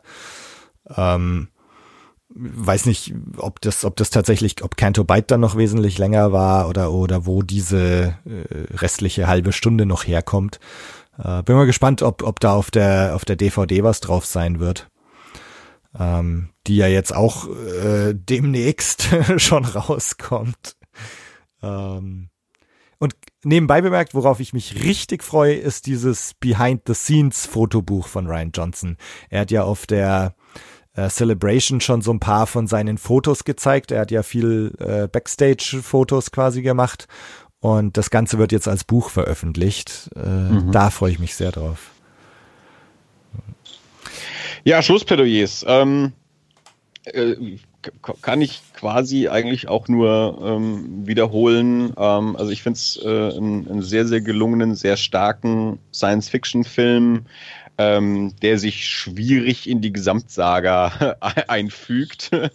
äh, also aus, aus der aus der Sicht der, der, der Saga-Filme und ist das Ganze eine runde Sache, äh, würde ich sagen, naja, da, da muss man schon über vieles drüber hinwegsehen, damit er sich da rund einfügt. Ähm, ähm, aber äh, ich fand ihn eben einen, einen spannend erzählten Film, der einen, einen anderen Fokus gelegt hat, als es Star Wars bisher getan hat. Also eigentlich fühlt der sich jetzt schon mehr an wie ähm, das, das, was Ryan Johnson wahrscheinlich in seiner neuen Trilogie machen wird. Also wir bewegen uns weg von der von der Kernsaga und erzählen eine andere Geschichte im gleichen Universum, die anders aussieht, sich anders anfühlt und einen anderen Fokus setzt. Ähm, von daher als, als Saga-Film, sage ich jetzt mal provokant, vielleicht sogar gescheitert. Ähm, aber ich fand es einen sehr, sehr gelungenen, äh, sehr unterhaltsamen, sehr spannenden Film, der mir viel Spaß gemacht hat. Mhm. Also ich kann eigentlich auch nur sagen, dass was ich am Anfang gesagt habe. Ähm, mir war der Film letztlich nicht mutig genug. Ähm, wobei das eben eine erste Reaktion war, weil ich äh, mich so äh, drauf gefreut hatte oder gehofft hatte, überrascht zu werden und wurde dann eben nicht genug überrascht in gewissen Storylines. Ähm, ich habe den Film aber auch erst gestern gesehen also ich muss das erstmal noch ein bisschen verarbeiten, muss ihn erst noch mal ein zweites Mal sehen. Es gibt ja sehr, sehr viel, was ich in dem, in dem Film auch sehr gelungen finde, was ich extrem ähm, genossen habe, Szenen. Ähm, ich muss jetzt mich erstmal mit der, mit der Storyline, so wie sie ist, abfinden und äh, wieder zu diesem naiven, ja, so ist es halt, äh, zurückfinden. Um, ähm, und dann, ich glaube, bei einem zweiten Mal wird mir der Film auch insgesamt noch deutlich besser gefallen. Ich bin sehr gespannt. Ja, also ich meine, ich ich habe inzwischen da tatsächlich eigentlich schon meinen Frieden gefunden damit. Ähm, ich glaube, dass der Film relativ hohen äh, Wiedersehwert hat. Ähm, ich glaube, dass man den sich gut öfters anschauen können wird bin ich mal gespannt. Ähm, was ich jetzt wirklich auch gar nicht machen will, ist hier irgendwie so das Ranken anfangen. Also wenn man jetzt alle Trilogiefilme mal anschaut bisher, wo würde der jetzt kommen, will ich gar nicht machen, weil für mich eigentlich völlig klar ist jetzt auch nach diesem Film, dass man eigentlich erstmal Episode 9 abwarten muss, um dann äh, um dann wirklich so ein Gesamturteil zu fällen, ob, ob diese Trilogie funktioniert hat. Äh, die, die Befürchtung, dass das alles tatsächlich so ein bisschen so ein vollkommen ungeplantes Staffelstab weiterreichen, jetzt mach du mal, so wie dieses Onkel Otto plätschert fröhlich in der Badewanne, ne? dieses Spiel, wo ja. man schreibt was, knickt um, gibt's weiter, knickt um, gibt's weiter. Also das ist zynisch ausgedrückt, das ist so ein bisschen das, was passiert. Ähm, die Hoffnung ist halt, dass das am Schluss noch ein, ein befriedigendes äh, Gesamtes gibt. Und, und da habe ich. Ich freue mich, wenn in 30 Jahren zurückgeblickt wird. Man wird sagen, das waren, das waren Star Wars, die Onkel Otto-Jahre. Ja, genau. Die Onkel Otto-Trilogie. Mark my Hier words. wurde es zuerst gesagt. genau. ja. Und äh, ja, also mit dem Humor, äh, das, das ist tatsächlich so ein Ding. Also der, der Green Milk Blues von Luke Skywalker und, und so weiter. Also äh, ja, also ich freue mich sehr auf, auf die, die visuelle Seite einer neuen Ryan Johnson Trilogie. Ich hoffe, dass das mit dem Humor so ein bisschen einen Gang wieder runterschaltet. Ähm, und eine, eine andere Erkenntnis, ähm, Andy, weil du jetzt auch gesagt hast, ne, so du hast, man hat in dem Trailer dann schon diese Walker und den, den, diesen Salzplanet Crate gesehen. Äh, das heißt, man wusste eigentlich die ganze Zeit schon, ja, da kommt noch was. Also ich bin jetzt mehr und mehr tatsächlich so auf dem Trichter, mir für Episode 9 auch überhaupt keinen Trailer mehr anzuschauen. Ähm, also stell mir vor, du hättest das jetzt gar nicht gewusst, dass es da noch diese Walker und diesen Planeten gibt. Gut, spätestens auf dem Poster hättest du es vielleicht gesehen.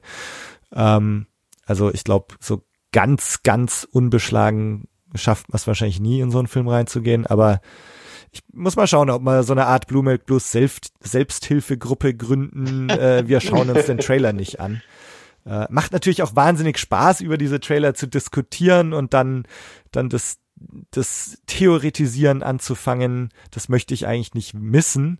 Auf der anderen Seite, wenn man jetzt auch sieht, diese ganze Scheißsache mit, mit Snoke abgesägt, wortwörtlich, äh, Rays Eltern und so, unsere ganzen Diskussionen sind irgendwie null und nichtig. Ähm, das heißt zwar nicht, dass die Diskussionen nicht trotzdem Spaß machen, aber ja, irgendwie schauen wir mal. Also vielleicht tatsächlich äh, Trailer-Embargo vor Episode 9. Schauen wir mal. Ja, ähm, ja, vielen Dank, ihr beiden. Äh, ich finde, das hat wirklich Spaß gemacht. Ähm, wir, wir können ja mal schauen, wie es so zeitlich passt. Andi, wir haben ja immer die Blu-ray und das Buch äh, besprochen bei, bei Force Awakens und auch bei, bei Rogue One. Vielleicht ja. kriegen wir da auch noch mal eine eine Last Jedi Diskussion so in, in ein paar Monaten. Siehste, da habe ich mich noch gar nicht beschäftigt mit äh, mit, mit Novelization. Habe ich noch gar nicht geguckt. Wird von Jason Fry geschrieben, äh, ist aber auch noch nicht draußen. Also das, ich yeah. glaube, die kommt so, äh, weiß ich nicht, äh, ich glaube so zeitgleich mit der mit der DVD Blu-ray raus. Ja. Also ist noch eine ja. Weile hin. Ja. Aber das wäre vielleicht so eine Gelegenheit, nochmal mit so ein bisschen Abstand nochmal drüber zu reden. Aber für heute äh, hat es mir sehr viel Spaß gemacht und ich glaube, wir haben tatsächlich viele Themen angeschnitten und ich fand es auch gut, dass wir jetzt nicht alle die gleiche Meinung hatten und den, und den alle super fanden oder alle scheiße fanden. Also da bin ich ja. euch sehr dankbar. Ja, ja, vielen Dank für die Einladung, hat Spaß gemacht. Ja, hat viel Spaß gemacht. Ja, alle, die zugehört haben, ich werde natürlich, ähm, also erstens könnt ihr mir weiterhin eure Audioreaktionen schicken. Äh, zweitens an die, die es schon getan haben, vielen, vielen Dank. Äh, ich werde das alles zusammenschneiden zu einer Spezialepisode die wahrscheinlich außer Konkurrenz irgendwie im Januar rauskommen wird. Bis dahin, macht's gut und bis zum nächsten Mal. Ciao. Ciao. Fabi, ich sag nichts mehr. Geht doch. ja, ciao. Ich freue mich auch auf ein nächstes Mal.